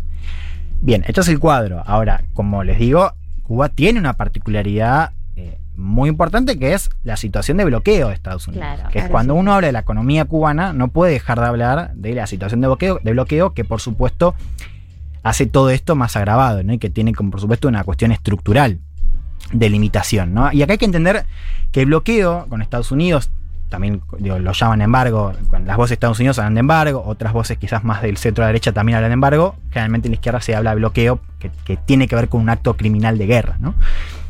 Que es importante entender que el bloqueo no es una ley. O sea, vos tenés una ley de embargo de los 60, pero después, cuando hablamos de bloqueo, hablamos de un conjunto, un tejido de leyes, que son aproximadamente seis leyes, que bloquean no solamente el comercio, de, o sea, no solamente limitan el comercio de Cuba con Estados Unidos, sino también tienes un- una implicancia extraterritorial. O sea, afecta, por ejemplo, el acceso de Cuba al crédito internacional. Cuba no está en el Banco Mundial. Son leyes votadas en Estados Unidos. Exactamente. ¿No? Pero que tiene aplicación eh, extraterritorial porque también afectan los- el- la- la- las transacciones en dólares y las transacciones de Cuba con otros países o empresas que tengan, por ejemplo, activos en Estados Unidos. Que hoy por hoy es, es Claro, ¿qué prácticamente. empresa no Sí, tiene- cualquier empresa Exacto, importante. ¿no? Y además, digo, no es solamente que es un país más fuerte que Cuba, es que también es el país más fuerte justamente en parte porque domina el- el- la arquitectura financiera global. Entonces, es muy difícil para Cuba, incluso cuando transacciona con otros países en dólares, no escapar a este tejido que se bloquea, ¿no? Que por supuesto profundiza esa situación de agonía y hace que Cuba caiga económicamente mucho más que otros países eh, de, de la región. Ahora, por supuesto, nosotros hablamos de la situación económica, pero después también tiene que, hay, hay que entender que hay un, reclamo particular al gobierno, un contexto de, de represión y de cierto hastío también con un gobierno que básicamente tiene una narrativa que para mí está agotada, ¿no? Eso me parece algo que, que está como siendo cada vez más claro, o al menos yo lo veo de esa manera, una narrativa revolucionaria que Sí. no está... eh, no, no está respondiendo a las demandas de, de los cubanos hoy y que sobre todo afecta a lo que me parece que, que es clave, que es la situación de angustia y cansancio en Cuba no es nueva. Pero ahora parece con mucha fuerza algo que tiene que ver con el futuro, que es que no hay un horizonte de que la cuestión va a mejorar a futuro, que justifique un poco las penas de hoy. Tampoco estaba tan claro en los 90, no hay que decirlo, digo, si nos vamos atrás, pero hoy aparece de vuelta esa idea de que se la está pasando muy mal hace mucho tiempo, que está cada vez peor, que el gobierno no hace nada para solucionarlo y que, por el contrario, aumenta la represión. ¿no? Cuando digo de represión, no solamente los palos que vimos el domingo, hace dos domingos, sino también una situación donde con la llegada de las redes se empieza a dar un mayor monitoreo, se empieza a encarcelar youtubers, se empieza a encarcelar artistas, ¿no? Y entonces aparece esta idea del, de- del- del horizonte quebrado, ¿no? Y un gobierno que no responde a eso. No, y pensaba sobre lo que decías de las narrativas, eh, una narrativa agotada, pero no solamente agotada, sino como desactualizada, porque una, ve, porque de- en último término, cuando uno escucha, no sé, a, a Chávez u otros eh, dirigentes de- del socialismo del siglo XXI, como que bueno, puedes decir, vienen de la misma corriente, pero hay algo de actualización de la narrativa de- de- a, a- a lo contemporáneo, y yo leía las declaraciones de- del presidente y la narrativa sigue siendo la misma que hace Claro. 50 años, o sea, no hay ni siquiera una actualización dentro de la misma corriente. Y ahora, total, y, y vos fíjate, Digo, sí. Medio tipo. que- misma- presidente que es relativamente joven para lo que es la política cubana, tiene 61 años, pero que no tiene esa legitimidad. No. De- es, es visto además como un tipo, y esto creo que es una clave también, es, es un, visto como un tipo, un burócrata y de las cuales la gente se burla, se mofa. No es Raúl es verdad que no tenía la- el carisma de Fidel, pero tenía su legitimidad como líder revolucionario. Claro. Ahora, esa narrativa para Cuba y el gobierno fue muy importante y de hecho tuvo efecto en momentos también de crisis, ¿no? O sea, Cuba apela constantemente a su identidad nacional, a la legitimidad de la revolución y a la cuestión, que no es una cuestión falsa, sino que de hecho es un argumento bastante válido, que es la situación de asedio con Estados Unidos. Eso en general funcionó. Ahora, el gobierno cubano tiene un problema hace tiempo con algo que no es nuevo, porque incluso afecta a personas de 40 años, digo que no son tan jóvenes, pero que se refuerza en, este, en estos años, que es, y ya lo anticipé un poco, que es los jóvenes. Y esa narrativa está agotada y que se ve con fuerza en este momento, que son jóvenes que no nacieron, o sea, no solamente no saben quién fue Fulgencio Batista, digo, el, el dictador previo a la llegada de la revolución, sino que no conocen ninguna situación de mejora económica. O sea, nacieron en los 90, nacieron en un momento, como les contaba recién, de mucha agonía económica, y donde no vieron los cambios positivos de la revolución. O sea, para ellos la revolución, digo, no hay la idea de cómo cambia Cuba en materia económica, en materia de salud, eh, en materia de educación sobre todo. ¿no? O sea, eso no está en el imaginario de ningún joven hoy. Ahora, y las redes también tienen algo que es, eh, digo, yo no coincido en esa cosa de poner las redes en, en el como que es lo más importante. No, es política, es sociedad, digo, es- hay algo previo, pero es cierto que las redes sí cumplen un papel eh, esencial en este caso, no solamente como mecanismo de difusión, como les contaba, de cómo las convocatorias se van difundiendo. En Cuba, Cuba no se, en Cuba el Instagram no se usa mucho, sí se usa mucho Facebook y Facebook Live. Claro. Y, y- y- y la herramienta de Facebook Live es, es zarpada, porque claro, se difunde todo y ahí genera también esta cosa de eh, replique, ¿no? Pero también hay algo de que es, los cubanos hoy tienen, hace ya un par de años, 2018 sobre todo, digo un par de años, pero sigue siendo poco, digo, también hay algo nuevo que está apareciendo y no se está procesando, o está tardando tiempo en procesarse, que es las redes como una ventana a cómo viven otros jóvenes cubanos en otros lugares. Suponete en Florida, pero digo, hay una experiencia también de ver con, con mayor fuerza cómo vive un joven cubano en otro lugar que no sea Cuba. Y eso para la narrativa del gobierno es difícil de, Sí, obvio. de, de- digo, no responde a, No. a esas demandas. Y, y es algo que, que, que lo ves rápidamente, bueno, sus- todas las personas que fuimos a Cuba y hablamos con gente de nuestra edad, todos están al tanto de lo que pasa en todo el resto del mundo y de cómo Claro. los jóvenes en otras partes del mundo. Y la, la- la globalización llega a todas partes y todos quieren tener, por más que, incluso los, los jóvenes que, que, que, que- que están a favor, digamos, de, de la revolución y de, y de un, un- de- del comunismo y de una, una, una distribución igualitaria, igual ves a tus a la gente de tu edad viviendo determinadas cosas, comprando determinadas cosas, teniendo y, y es Hmm. inevitable que te llegue esa información, es inevitable que quieran saber, que les interese, que quieran conocer, digo, como que Hmm. eso empieza a pasar. Eh, y estaba, yo lo recuerdo como algo recontra presente en la gente de mi edad con la que hablaba de Cuba. Eh, que a- algunos sí, hay un porcentaje de gente de los que tienen como el, el sueño americano de tipo crucemos el, el, Hmm. el agua y vayámonos a Miami a No sé si eh, viste, el- si viste la cantidad de, de banderas eh, yanquis que Sí, hay. Y eso es como un símbolo de, de rebeldía, claro, que no significa que todos estén de acuerdo. De hecho, digo, ya hubo un quiebre generacional muy fuerte el año pasado con lo que fue el movimiento San Isidro, un colectivo de artistas disidentes que se manifestaba frente al ministerio, que fue reprimido también, pero que marcaba también un poco de esto, ¿no? De como ese quiebre generacional. Y ahí vos tenías muchos pibes que claramente también estaban en contra del bloqueo, eh, pero que también se adherían a esto de, bueno, eh, llevar bandera de Estados Unidos como, como un símbolo de rebeldía, ¿no? Como esa manera de. de- de- digo, después podemos discutir si no, qué nos parece, ¿no? Pero digo, ciertamente hay una cuestión ahí de, de mostrar a Estados Unidos como para, para. como símbolo de rebeldía, ¿no? En el marco de, de, de esas manifestaciones, ¿no? Ahora. También es verdad, porque hay un tema que, que- que creo que cuando uno discute sobre la juventud en América Latina tiene que tenerlo en cuenta. ¿no? Y acá también podemos hablar de Chile, podemos hablar de Colombia, que es, que es verdad que dicen, bueno, esa idea de futuro, no de que el futuro va a estar mejor. ¿En qué país de América Latina los jóvenes pueden pensar que van a vivir? En ninguno. En ninguno. Porque En yo te ninguno. escuchaba vos y decías, ellos nacieron en los 90. Nosotros, eh, vivi- nuestra vida laboral fue toda Hmm. en recesión. Claro, ese argumento que, que- que uno puede hacer y que es súper eh, valorable y se puede discutir, yo creo que tiene algo de cierto, pero ese contexto represivo en Cuba y esa, esa, esa cuestión del clima que hay, yo les contaba de cómo el gobierno en los últimos años, y sobre todo con la llegada de Internet, para los jóvenes una represión que se empezó a sentir mucho más. O sea, porque fue eso, empezar ya antes del domingo teníamos encarcelados influencers, digo, youtubers, eh, artistas de distinto tipo, pero que se ha, digo, profundizado en el último tiempo. Ese contexto, yo creo que también compararlo, o sea, cuando uno compara con, con- con otros países de la región, no es el mismo. O sea, Claro. ciertamente la realidad sí, de Cuba no, es la misma que la de Colombia, además, eh, aún con sus cosas buenas y malas, ¿no? Digo que uno puede, no es el mismo. no es el mismo y la situación de angustia y de, y de o sea, y también de un sistema distinto, porque Cuba no funciona de la misma manera que funciona en otros países. No, y también eh, acá hay- habían algo que, que- que nombraban, ¿no? Que tiene que. eh, Acá un, un oyente decía esto de. Bueno, todo lo que se, se pueda esperar de Cuba tiene que venir de un corrimiento más general, un cambio fuera de ella. Digo, Hmm.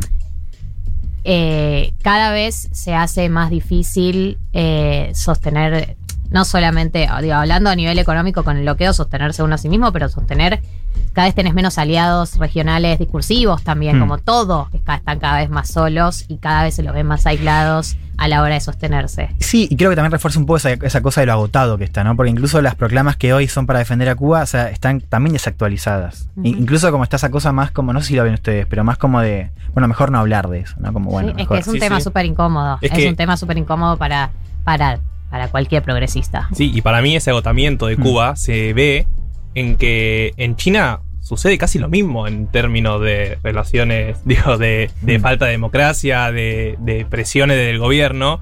Y uno no ve a la gente quejándose porque en China no se puede acceder a eso tanto como se discute en, en- por lo menos en Argentina, la situación Sí. de Cuba. Y creo que tiene que ver con las condiciones de vida que vemos de esa gente, ¿no? Claro, ahí creo que abriste una ventana que a mí me parece muy interesante para comparar también con el contexto de los 90.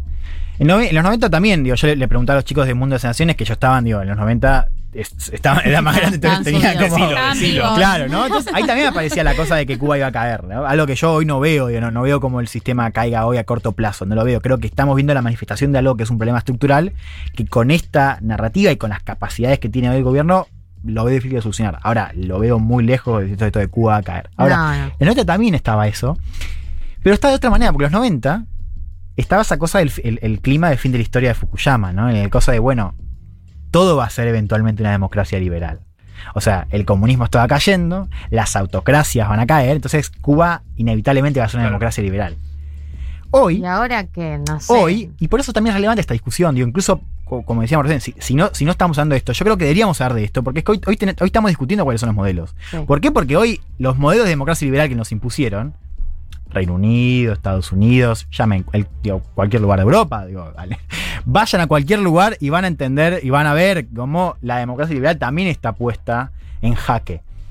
Y ahí aparecen otros modelos. Digo, China es un modelo ahora que antes no estaba. Un modelo no para nuestra región, o al menos no en materia extendida, pero sí es un caso interesante porque en, en China sí tienes una sensación de la libertad que es muy distinta a, a como nosotros vemos la libertad en Occidente, pero donde claramente hay una cosa de, eh, de cierto desarrollo también en el marco de un sistema capitalista y de mercado, ¿no? Un, un sistema político muy represivo también. O sea, eh, hay censura, hay represión, no hay libre protesta, pero sí hay una idea de que uno se puede desarrollar desde que es chico hasta cuando. y puede vivir más o menos bien. No sé si mejor o peor que sus padres, digo, puede ser. ta- hoy No, la podría ser libertad mejor. política está sobrevalorada, Claro, pero en gran cantidad de China sí. O sea, uno ve un crecimiento y Claro. eh, O sea, claramente no estás. gente muere no- de hambre, literalmente. Y no es, o sea, si bien tenés todavía una situación de cierta desigualdad urbana, ¿no? hay muchos problemas que empiezan a aparecer ahora, no está eso tan presente como lo tenemos en el imaginario cubano, que esto es una mierda desde que nacimos. Cuando digo mierda me refiero a este clima ¿no? Eh, económico que digo, no tiene que ver únicamente con el país, sino con eh, el- las condiciones de vida. Mm. ¿no? De que, eh, con- marcado por las casas y demás. Ahora, eso que no tenés en otros modelos, modelos, digo, entre comillas o no, hay que ver qué, qué nos parece, pero yo creo que sí, vamos a sacar las comillas. Digo, en China ciertamente no, o sea, tenés una libertad distinta. Y también me parece que, digo, y abro esa ventana porque está bueno para compararlo, pero también para entender. Lo decía en, en su editorial eh, Ale Berco que decía, bueno, ¿por qué tenemos que discutir Cuba? Porque Cuba fue también, o sea, eh, fue un una alternativa. O sea, para los que no nos gusta este sistema capitalista y creemos que este capitalismo está arrasando con todo, o sea, que, que- que no está dejando a un planeta vivible de acá a futuro. ¿no? Literalmente. Haciendo el, el preludio a los chicos que vienen ahora. Sí, también Eh, digo, también hay que discutir qué les pasó a, esas- a esos modelos alternativos. Y Cuba, ciertamente para la izquierda continental, fue muy, digo, de lo más importante, significativo en, esos modelos. Digo, ¿qué tenés? La Allende en Chile, que duró claro, poco. Es que por eso digo, por eso digo que, que la tristeza de no haber podido actualizar la narrativa, eh, porque eh, mal que mal eh, haya eh, en Venezuela hoy, obviamente tuvo otro devenir, pero con el caso de Evo Morales y con algunos intelectuales de América Latina que retomaron la idea de tipo de socialismo del siglo XXI o algunas ideas nuevas de tipo readaptarlo a una democracia más actualizada, un poco más liberal incluso, pero con la redistribución de una idea un poquito más moderna, pero con alguna, digo, hubo un intento de actualizar al que muchos nos intentamos subir. Hubo experiencias donde salió como Venezuela, donde uno dice, bueno, ok, no me puedo Hmm. subir a esta. Hubo experiencias como la de Bolivia, la que por ahí sí tiene números de, de los que te puedes respaldar, pero en el caso de Cuba es, difícil porque es una narrativa muy retro para sostener hoy en día. Claro, y no parece estar dando una respuesta hoy, sobre todo en esa idea de futuro, ¿no? A estos jóvenes que están protestando y, bueno, la población en general. Eh, cierro con esto que, decía, digo, para entender también hacia dónde puede ir. Yo la verdad es que no lo veo, digo, no, no veo hoy, como decía, no, no creo que hoy est- estemos eh, siendo testigos del final del régimen, no, no veo absolutamente nada de eso. Sí habría que seguir qué pasa con estas protestas, ¿no? O sea, eh, por ahora tuvimos el lunes estos enfrentamientos entre la policía eh, y civiles donde, donde murió una persona. Después, como les decía, el internet está eh, bastante ilimitado, o sea, está co- con acceso limitado en, la isla, pero después no vimos ninguna otra manifestación así fuerte como la que vimos hace dos domingos. Hay que ver qué pasa. El gobierno es cierto que ahora también reconoce, o sea, el gobierno distingue entre los que son revolucionarios que pueden tener eh, ciertas preocupaciones legítimas y los que no, que se comen la propaganda de Estados Unidos, ¿no? Lo cual es cuestionable, pero que al mismo tiempo dice, bueno, hay algo de, de angustia y de preocupación legítima. Sí, pero a la vez el, perdón, el primer discurso fue un poco revolucionarios tomen las armas y Literal, fue la orden de combate Claro. está dada textual, Y sacando después bajó un poco, ¿no? Como que hubo Sí, después, claro, fue también Díaz Canel. Ahí también aparece ¿no? esta, esta diferencia en el liderazgo que comentábamos antes, ¿no? Una legitimidad distinta a la de Fidel y a la de, a la de Raúl. Y otra cosa para mirar es eh, Estados Unidos. No sé, yo les contaba el, el bloqueo de, mm, de Estados Unidos, un bloqueo que se profundiza, o sea, que tiene una cierta eh, flexibilización con Obama, sobre todo en lo que es remesas y en turismo, ¿no? En la política de hielo que Trump no solamente vuelve atrás, sino que es aún peor, o sea, endurece todavía más la situación de bloqueo como ningún presidente en las últimas décadas. Y Biden, que había asumido que había sido vicepresidente de Obama y había prometido en la campaña también volver a- a- a- atrás con algunas cosas que hizo Trump, por ahora no hizo nada, por ahora ha seguido más o menos la línea de Trump con Cuba, la línea más radical, y por lo que estamos viendo no parece que eso vaya a, mejorar. Así que también tenemos que ver no solamente cómo actúa el gobierno cubano, sino también entender que en Estados Unidos hoy no parece haber otra cosa que esta idea de que el bloqueo tiene que seguir, incluso ser profundizado. ¿eh? Y muy similar a lo que vimos con Trump eh, en los últimos cuatro años. Juan Elman, Cuba, gracias. La verdad que mm, siento que estoy para salir a dar algún debate en algún lado sobre Totalmente, este tema. puedo discutir, me siento, me siento con los Estoy argumentos para que alguien me picantee por Twitter. y el Sí, contexto. ¿estás para que alguien te pierde? No, no sé No, si para qué no. me- No, no entonces. no. No.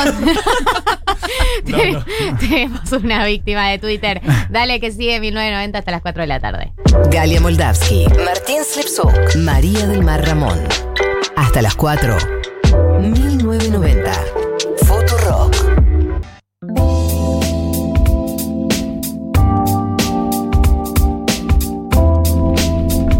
15 y 37 y les dijimos que íbamos a retomar un tema que quedó por la mitad, que es el cierre de listas. Hoy es sábado de cierre de listas y nos vamos a subir a esta ola, por supuesto.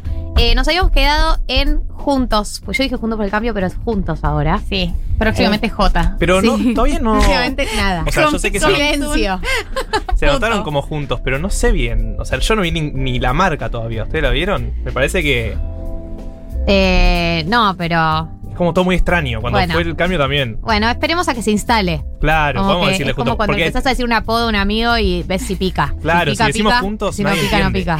Es muy importante aprovechar esto para decir eh, que Cande Tinelli no va a pegar Lele. Eh, Stop trying to make Lele Stop happen. trying To make Lele happen. Sí, Eh, sí. Te mandamos un beso, pero soltar. soltar. Sí, bueno, es como Jimena Barón cuando dijo, cuando quiso que le digamos Jimena o Jimena, no idea, le No, sacó no la. I y fue como. No va a pegar. ¿Por qué, por qué hay gente que.? Porque el apodo te lo ponen de afuera, uno no elige sus Sí, o apodos. cuando- antes de hacerte conocida. Eh, si ya sos famoso, ya está. Como te hiciste famoso con nombre. Jimena no. Y además Jimena Barón es Jimena Barón. ¿Viste cómo es Jimena Barón? Ni siquiera es Jimena No, ni Barón. no, no. Varón sería rarísimo. Ey, varón. ¿Viste lo que hizo la Varón? Muy de chimentos lo que hizo Sí. la Varón. Bueno, cierre del desvirtuando. Eh, después hay que hablar de la paja grupal igual, ¿eh? No me olvidé. No me ¿Por qué olvidé de eso, porque eso? sí, te quisiste hacer el boludo. Pero algún día los hombres. Podemos hacer dilema incómodo de grupo eh, hetero cis paqui, pero Uh, vos también yo, tenés esa- yo nunca participé de ninguna de paja grupal. Se queda en silencio Juan Elman. Se queda en silencio indicaría Juan. que sí ¿Viste? Te dije que existían. Yo tengo muchos amigos que lo hicieron. A mí me parece que no hay que juzgar esas prácticas. No las juzgo, no, las Este juzgo, pero son aire. Pero se fuertes, analizarán. son se fuertes. analizarán. son Bueno, fuertes. el próximo Estamos mes, hablando del el cierre de lista. Nos están escuchando asesores políticos Sí, de sí, todo sí, el sí, país sí, real. hablando de pajas grupales. Eh, Santilli va a ir una interna con Manes. Nos queda la duda de cuánta capacidad de voto puede transformar Manes, eh, un vendedor de bestseller neurocientífico. Hemos hecho el perfil, lo pueden buscar en Spotify.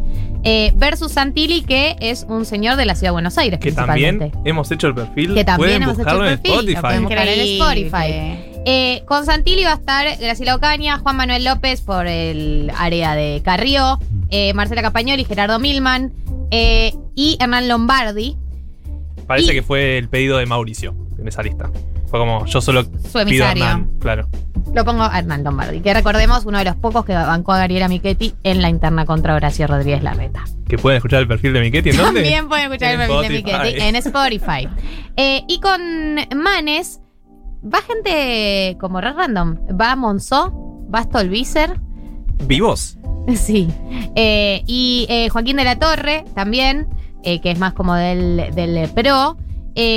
Lo que a mí me llama la atención de esta lista es que no están mal los nombres. O sea, no me parece una mala junta de nombres. O sea, Stolbizer no sé cómo hace para en todas las elecciones ser candidata. Es una cosa increíble. Es candidata en absolutamente Pero por todas las distintos partidos. Eso que Por distintos partidos y después, ¿pero qué hace cuando no es candidata? Yo quisiera saber qué pasó con nuestro visa los Su- últimos dos años. ¿Dónde estaba? Es muy fan de su hijo que juega al Sí, juega Sí. muy bien. Nicolás Provítor. Le mandamos un saludo si no nos está y ella escuchando. estuvo ahí como, como haciendo eh, trabajo y tareas de cuidado mientras, No, mientras no tanto sé, no se entiende esperando bien. a ser llamada para una elección. A mí no me queda claro dónde está cuando no está en una elección. Eh, Pero es raro el conjunto, ¿verdad? Porque Manes es de la UCR. Sí. Dijimos. UCR como ADN nicho puro, radical. sí. Y va con Stolbizer y Monzó. ¿No? Es medio raro esa, ese enfoque radical. Porque ni Monzó ni Stolbizer son radicales. No sé. No sé a Eh. qué público apunta.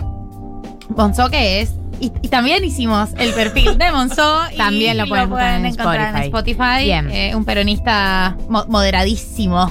Moderadísimo. Moderadísimo. Eh, Ciudad de Buenos Aires, Frente de Todos, eh, lideraría Leandro Santoro. ¿Quién sería la segunda? En teoría, Marciota. ¿Está cerrado eso? No, No, no lo sabemos todavía. nadie sabe. Estamos ahí, pero bueno, alguien tiene que segundearlo. Cerruti se bajó ya. Cerruti se bajó y juntos eh, va a liderar, obviamente, María Eugenia Vidal, la leona. Eh, la, lo secunda, la secunda Martín Tetaz. Eh, después van a estar en la lista Paula Libeto, Fernando Iglesias, Carla Carrizo, Fernando Sánchez, Sabrina Agemetet, que es la que llevó Patricia Bullrich. Tuitera. Tuitera ella. Sí. Tuitera ella.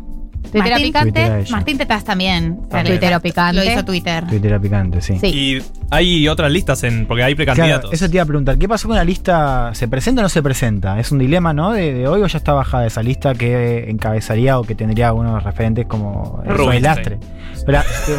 Uf, Suárez Lastra. Ah, ahí va. No, de estos radicales. eh, Pero sabes, las tres funcionan. sí, Con- funciona. Con Adolfo Rubinstein y con Luis Brandoni. Parece que van. Ah, parece que van. Parece Claro. que van. Es O full sea, radical. eso- ok, eso es un tema. O sea, ¿está cerrado que van o eso no sí, se sabe? va a haber, o sea, las internas de Juntos por el Cambio en Ciudad está la lista de María Eugenia Vidal, la lista de Rubinstein, que es como la lista de la UCR, no eh, Jacobiti y Lustó, digamos, es una UCR porteña que no Claro. es la de Jacobiti, Disi- y la- sí, es como la UCR porteña disidente. La de- sí. Claro.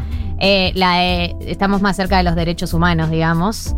Que es que es como la, línea Manes también. Son es como una Línea UCR Alfonsín. porteña, alfonsinista, derechos humanista, muy reivindicativa de la figura de Alfonsín, de no somos la UCR actual que de- Claro. la que ustedes piensan que somos. No Como somos Santoro. esa. Claro, como Santoro. Exactamente así. Exactamente como Exactamente Santoro, igual. pero sin dar el salto al kirchnerismo, digamos. Eh, Pero pará, está Luis Brandoni que está Luis Brandoni, que es más de. que es más Macrismo. cercano al macrismo. Sí, es sí. Brandoni ahí, pero bueno, entiendo que, que son esta línea. Y después está la lista de López, de López Murphy. Murphy. La de López Murphy Con- con, Sandra Pita. Esta lista, Que esta esa lista es. es espectacular. Ricardo López Murphy, Sandra Pita, Yamil Santoro, Franco Rinalde, también conocido como No, Franco Botito. Botito. Gustavo Segre y el marido de Pampita. Lo de Franco Rinaldi, otro candidato que hizo Twitter. O sea, es- esto para mí es, Es el, es el chiste de dejen de darle retweet que lo van a hacer de diputado. Es, Es literal. real. Es el que en Argentina, cada vez que decimos algo en chiste las suficientes veces, se termina transformando en realidad. Como Messi Es- campeón de la Copa América. Mm. o como cuando decimos se vienen cositas, que lo decíamos en chiste y ahora ya lo decimos en serio. En realidad lo decíamos en serio, después en chiste y ahora en serio de nuevo. Ok. Y por ejemplo, el marido de Pampita. que El ahora- marido de Pampita, que era un chiste, Que quedó, pero eh, claro. quedó. El marido de Pampita, bueno, el marido de Pampita lo podemos eh, eh, entrar en la lista de candidatos random, porque tenemos una lista de candidatos random. A ver, desarrollé. Uno, el marido de Pampita, vamos a decir su nombre porque se lo merece, Roberto García Moritán. ¿Se lo merece? Se lo merece. ¿No, sí? sí, se lo merece. Eh, bueno, eh, dijo que el dólar va a llegar a 400. Y después dijo, bueno, tal vez exagere. Me encanta. Ok, e- ese es uno. O sea, Frankie Bochito también es, es, ca- es candidato de lista random. De sí, Frankie Botito también. Eh, Cintia O sea, Fernández. ¿Cintia Fernández es candidata? Sí. ¿De quién? No, Eh, es candidata, pero no es eh, a eh, provincial. Claro. Ah, Sí, pero es candidata. ¿Dónde? Es diputada nacional por, eh, si no me equivoco, por Santa Fe. Ah, Sí. como Ah, Granata. ¿Nacional, nacional? Ok, pensé que era provincial. Es candidata a diputada nacional en el mismo partido que Amalia Granata para la Cámara de Diputados de Santa Fe. Claro, Claro, provincial, provincial. Candidata, claro. Bueno, hay algo ahí. No, dice, sí.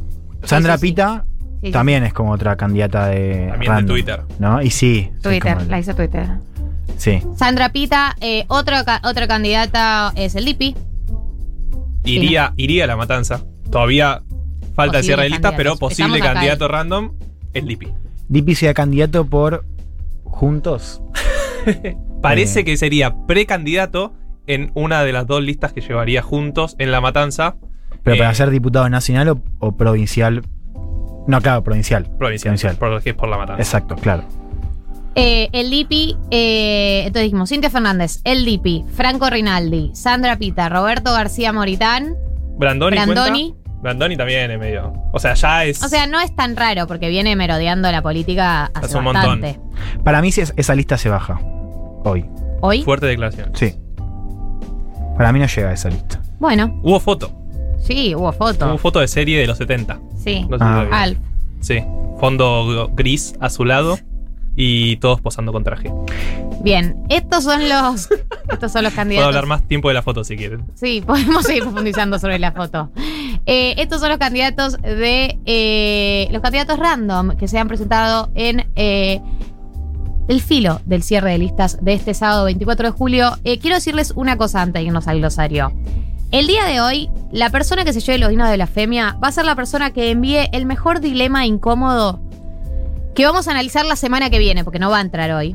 Entonces, yo lo que voy a hacer es abrir la convocatoria a que manden sus dilemas incómodos, presenten una situación que no pueden solucionar. Nosotros los vamos a leer, vamos a elegir un ganador o ganadora arbitrariamente y le vamos a regalar los vinos de blasfemia. ¿Qué se gana, además de los vinos de blasfemia? Que la semana que viene abriremos el dilema incómodo abierto, que quiere decir que van a poder participar, hablando de este caso ganador. Así que a partir de ahora queda abierta la convocatoria en la aplicación para ganarse los vinos de blasfemia. Manda tu dilema incómodo. Traen el glosario de economía. Marto, quedan 10 minutos para que nos digas cómo invertir nuestros pocos pesos que nos sobran a fin de mes y llenarnos de guita. Así que fíjate si puedes ¿Cómo lidiar con ese desafío. Bueno, voy a ir corriendo, pero me pueden interrumpir en cualquier momento, obvio. Cuando Siéntense libres. Todo esto nace porque pasó algo en Twitter financiero muy importante, que una cuenta empezó a buscar eh, plata para hacer un fondo de inversión y finalmente perdió casi toda su guita, ¿no? Eh, No sé si vieron el caso, Sono Merval, un chabón, recaudó como 70 mil dólares de distinta gente que le fue dando, porque el chabón tenía muchos conocidos, o sea, era muy conocido en las redes, tenía muchos seguidores, Tipo Santi Maratea. era tipo un gurú de que mostraba gráficos y decía tipo, denme la plata que yo se los, los hago millonarios. Y es algo que está pasando mucho con el Bitcoin. Y, y a mí me aterra que la gente ponga plata en gente que no conoce y le dé encima todo hashtag Barrani, era el chiste. Literal, Claro. era tipo, no, todo Barrani porque confiamos entre nosotros. No, Dios, no. Les hizo perder plata a toda esa gente. A toda esa gente. Mm. Perdió mucha plata. Entonces, por favor, No inviertan en no cuentas de Twitter. en cuenta de Twitter, por favor, no inviertan en guruses, gurúes, gu- gurises, Es como dicen. es como un telar del Bitcoin. ¿no? Sí. Es que es real. El telar del no sé Bitcoin. si les pasa a ustedes, si tienen amigues, pero yo conozco gente que es tipo, voy a invertir un montón en Bitcoin. Bueno, pará, pará. No, no invertiste nunca en tu vida, vamos de a poco. No inviertas. Yo soy toda esa tu plata. persona, pero después no invierto. Está muy bien. ¿Por qué? Porque el Bitcoin es muy peligroso, básicamente porque sube mucho, pero también baja mucho. Entonces puedes perder toda tu plata. Pero esta columna no va a ser pensada para los millonarios, que ninguno de acá, ningún oyente sino para qué hacemos con nuestros pocos pesitos, esos pocos pesitos que tenemos a fin de mes, para que no pierdan tanta valor mes a mes. Entonces, la clásica básicamente es el dólar. Ya todos lo sabemos, puedes comprar dólares, 200 dólares mensuales si te permite, no sé qué. Si no, puedes el famoso dólar blue o demás. Todas las inversiones que te dan una tasa de interés, vos las competís contra el precio del dólar. O sea, vos suponés que el precio del dólar se va a mantener constante. Si pensás que el dólar se va a ir a las nubes, bueno, compra dólares. No sé, esa es la recomendación. Después lo otro importante es, ¿para qué lo vas a usar? Si te vas a ir de viaje en un mes y estás ahorrando para irte de viaje, y no te sirve poner un plazo fijo. Porque vos necesitas dólares. O necesitas una moneda internacional que sea recibida en el país a donde vas. No puedes ir con tu plazo fijo 90 días a comprar cosas a Uruguay porque lamento informarte que no va a funcionar. Entonces, si te querés ir de viaje en algún lugar, bueno, sí, cambialos. Pero si necesitas pesos, en, sabés que necesitas en un par de meses pesos, lo más fácil es hacer un plazo fijo. ¿Saben hacer un plazo fijo? Sí. ¿Hicieron plazos fijos? Sí. Sí. Sí. Bueno, Es la única inversión que hice en mi vida. Yo los hacía para no tocar la plata. Claro, yo también. No Para para ganar, que Es lo pierda, tipo, no quiero tocar la plata. Sí, sí. Bueno, está el plazo fijo normal, que te da algo así como 30% de interés, pero está el plazo fijo UVA, que es el precancelable UVA, que el mínimo es 90 días, pero ¿qué haces? Te iguala la inflación, porque la UVA, ¿se acuerdan que es la UVA? La unidad. De valor adquisitivo. Ah, yo siento que lo sacabas. Yo también. Le tenemos Intento. mucho miedo a la UBA. Eh, Claro. básica por el tema crediticio. Escucha, Porque uno piensa que... se- Pregunta, sí. pues, Sí, sí, sí. em, cuando en online banking yo saco el plazo fijo, ¿es el UVA? Depende, tenés un montón de plazos fijos. 34. No. Malardo. Malardo. Eh, vos, claro, ese es el tema. Tenés un montón de plazos fijos. Tenés el tasa fija, que es ese 34%, 30 y pico por ciento, que lo que haces es que ya sabés cuánto porcentaje te va a dar cada mes, ¿no? Ese porcentaje que te dice lo dividís por 12 y lo multiplicás por la cantidad de meses que estás poniendo el plazo fijo y ahí te, da el interés. vez eso. Menos mal. Espero que lo hayas aprendido. Eh, y después tenés el plazo fijo UVA, que es el que queremos. El precancelable UVA es el que queremos. Si vos tenés 5 mil pesos, ahí no sabés qué hacer. Y sabés que en un par de meses lo vas a tener que gastar en pesos. No te sirve cambiarlo a otra moneda. Querés invertir en la moneda más importante del mundo, llamada también peso argentino. No, no es la más importante del mundo. Bueno, no importa. Plazo fijo UVA. Bien. ¿Por qué? Porque te iguala la inflación. El UVA, así como decía María, que le teníamos miedo cuando sacamos deudas en UVA, ¿por qué? Porque iba igua- igualando la inflación, ¿sí? El UVA lo que hace es ir aumentando junto a la inflación. Pero vos cuando tenés una inversión en UVA, eso funciona. Pero vos decís que, o sea, si no tenés que viajar ni nada, es mejor apostar a eso o ¿Al peso? Una- ¿Al sope? a ese UVA eh, y no a comprar dólares. O decís como. ¿Por qué, ¿por qué invertiría en otra cosa que no sean dólares? Sería la pregunta. Ahí lo que le decía antes es, vos tenés que comparar. Si vos pensás que los próximos meses, no sé. Pero no sé si el próximo mes se va a aumentar el Y dólar. bueno, nadie sabe, pero Bueno, el marido, el marido de Pampita dice claro. 400 pesos. Hay una No sé. tendencia. Yo pensé que iba a salir con certezas de esta columna. Siempre, Pero- siempre salís con más dudas que En la última columna de Bonelli. Está bien igual. Dice, O sea, dice Bonelli que dice Guzmán que le dijo a Cristina, quédense tranquilos que el dólar lo tengo bajo Bueno, control. pero es lo que iba a decir. En los próximos meses se vienen elecciones. Entonces uno supondría que Frases el que dólar. anteceden tragedias, ¿no? También digo, Claro, uno supondría que el dólar no se va a ir a las nubes. Pero no puedo salir en la radio a decir el dólar no se ir a las nubes, porque uno nunca Porque sabe qué va a pasar. Nunca a ningún periodista le hicieron juicio por mala praxis, así que puedes decir lo que quieras, como todos los economistas. Bueno, yo soy ambos, entonces puedo decir lo que quiera por dos. A lo que iba es, si vos pensás que el dólar va a aumentar un montón, y bueno, sí, te conviene apostarle al dólar. Pero si vos pensás que el dólar va a estar planchado justamente por las elecciones Claro. o por otro motivo, vos podés hacer este plazo fijo UVA, que lo que te da es la inflación. Si la inflación es del 4%, tus pesos crecen un 4%.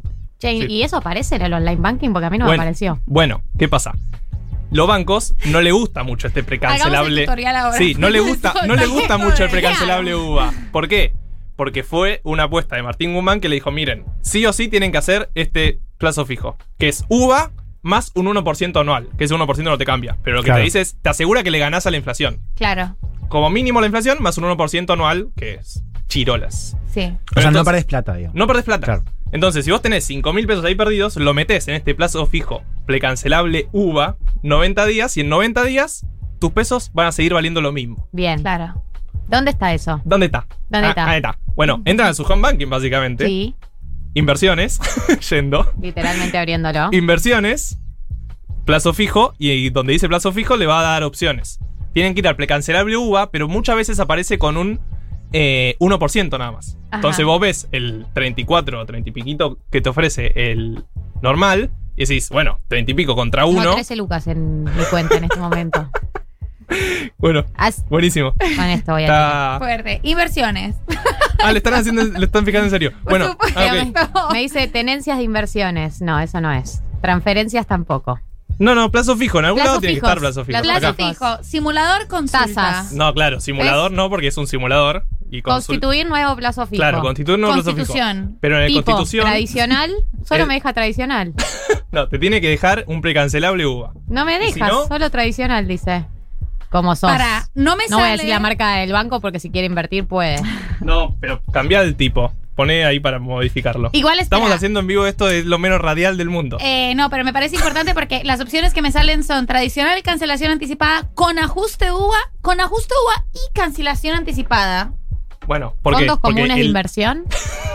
Galia de No, Gali, estás en otra, Sí, sí, estás sí. en otra categoría. Te bajaste todo el PDF. Suena bien. Leíste otro paper. inversión suena bien.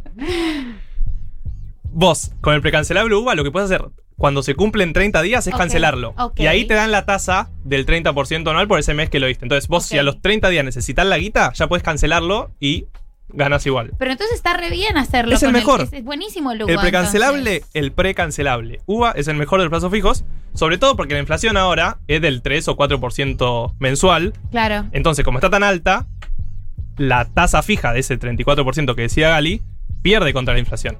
Vos perdés contra la inflación. Vos también. Todos. Sí, yo tu plazo fijo perdió.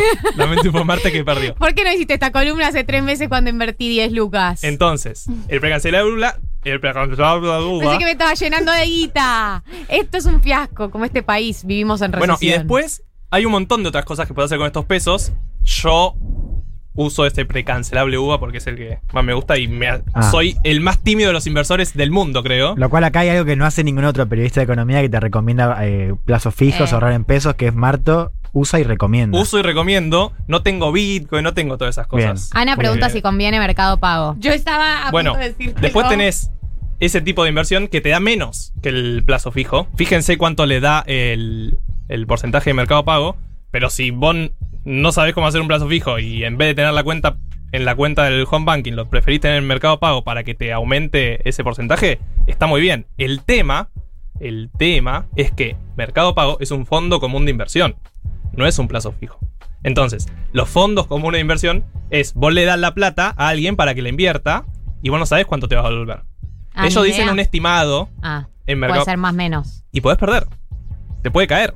Ha pasado en una crisis, ya no recuerdo cuál de tantas que hubo, que de repente la gente veía que perdía plata en su cuenta de Mercado Pago. Y claro, ¿por qué? Porque si todo, toda la Claro, bolsa sí. cae en un montón y todo se va al chorongo, eh, bueno, tu plata de ahí también pierde valor. Claro. Entonces, vos, eso sería eh, los fondos comunes de inversión que también puedes hacer en un home banking. Así que, eh, sí, podés dejarlo en Mercado Pago sabiendo que podés perder. Bien. Nos tenemos que ir, Sí, Marto. ya sé. Me tengo que ir. Esto es muy interesante. Acá Maga dice que el precancelable no, que ese te quita ganancia. Tiene que ser el UVA común. Bien. Eh, yo quiero decir dos cosas. Uno, nos tenemos que ir, perdón, permitido pesar el pasto, pues le vamos a dar el programa dos minutos tarde. Segundo, quiero agradecer a Blasfemia por los vinos, por eh, tomen Blasfemia vino en lata, otra manera de tomar vino y de romper dogmas. Tercero, quiero agradecer a Moya por la comida épica de todos los sábados. Cuarto, empieza la recta final de nuestro ciclo charlas en Instagram, cinco años vivos para celebrar el cumple de la radio. Mañana domingo 25 a las 10 de la noche. ¿Quién está? va a estar? ¿Quién está? ¿Quién va a estar? La Galu. La Galu. La Galu con Nico Fiorentino y Bruno Rodríguez, Tomás Quintín Palma. Acá está Bruno. Ah, no, no está. Tomás Quintín Palma va a ser el moderador a las 10 de la noche de mañana. Sa- ustedes saben que no tienen nada para mejor, nada mejor para Yo hacer tengo domingo a las 10 el de la domingo noche. de TikToks del señor. De- sí, tres minutos te lleva ese domingo de TikToks. Un planazo. podés verlo después, podés verlo después. Yo lo hago el El- lunes eh, y me lo guardo. Me lo guardo para un momento de felicidad. O sea, quiero que sepas que, que tus TikToks son muy importantes en mi vida. Gracias. El gracias. martes charlan Rocío Criado, Matías Mesulam y Lucas Fauno. Y eh, estos encuentros son un espacio para compartir a la distancia con ustedes, la comunidad Futurock, que nos banca siempre para que podamos cumplir muchos años más. Nos encontramos en el Instagram de Futurock, no se lo pierdan. Y con ustedes nos encontramos el sábado que viene, porque ya no hay más programas. No, ¿en serio? Quédense con Permitido Pisar el Pasto porque posta es muy, muy importante que escuchen ese programa. Adiós. Ay, Tati, David, los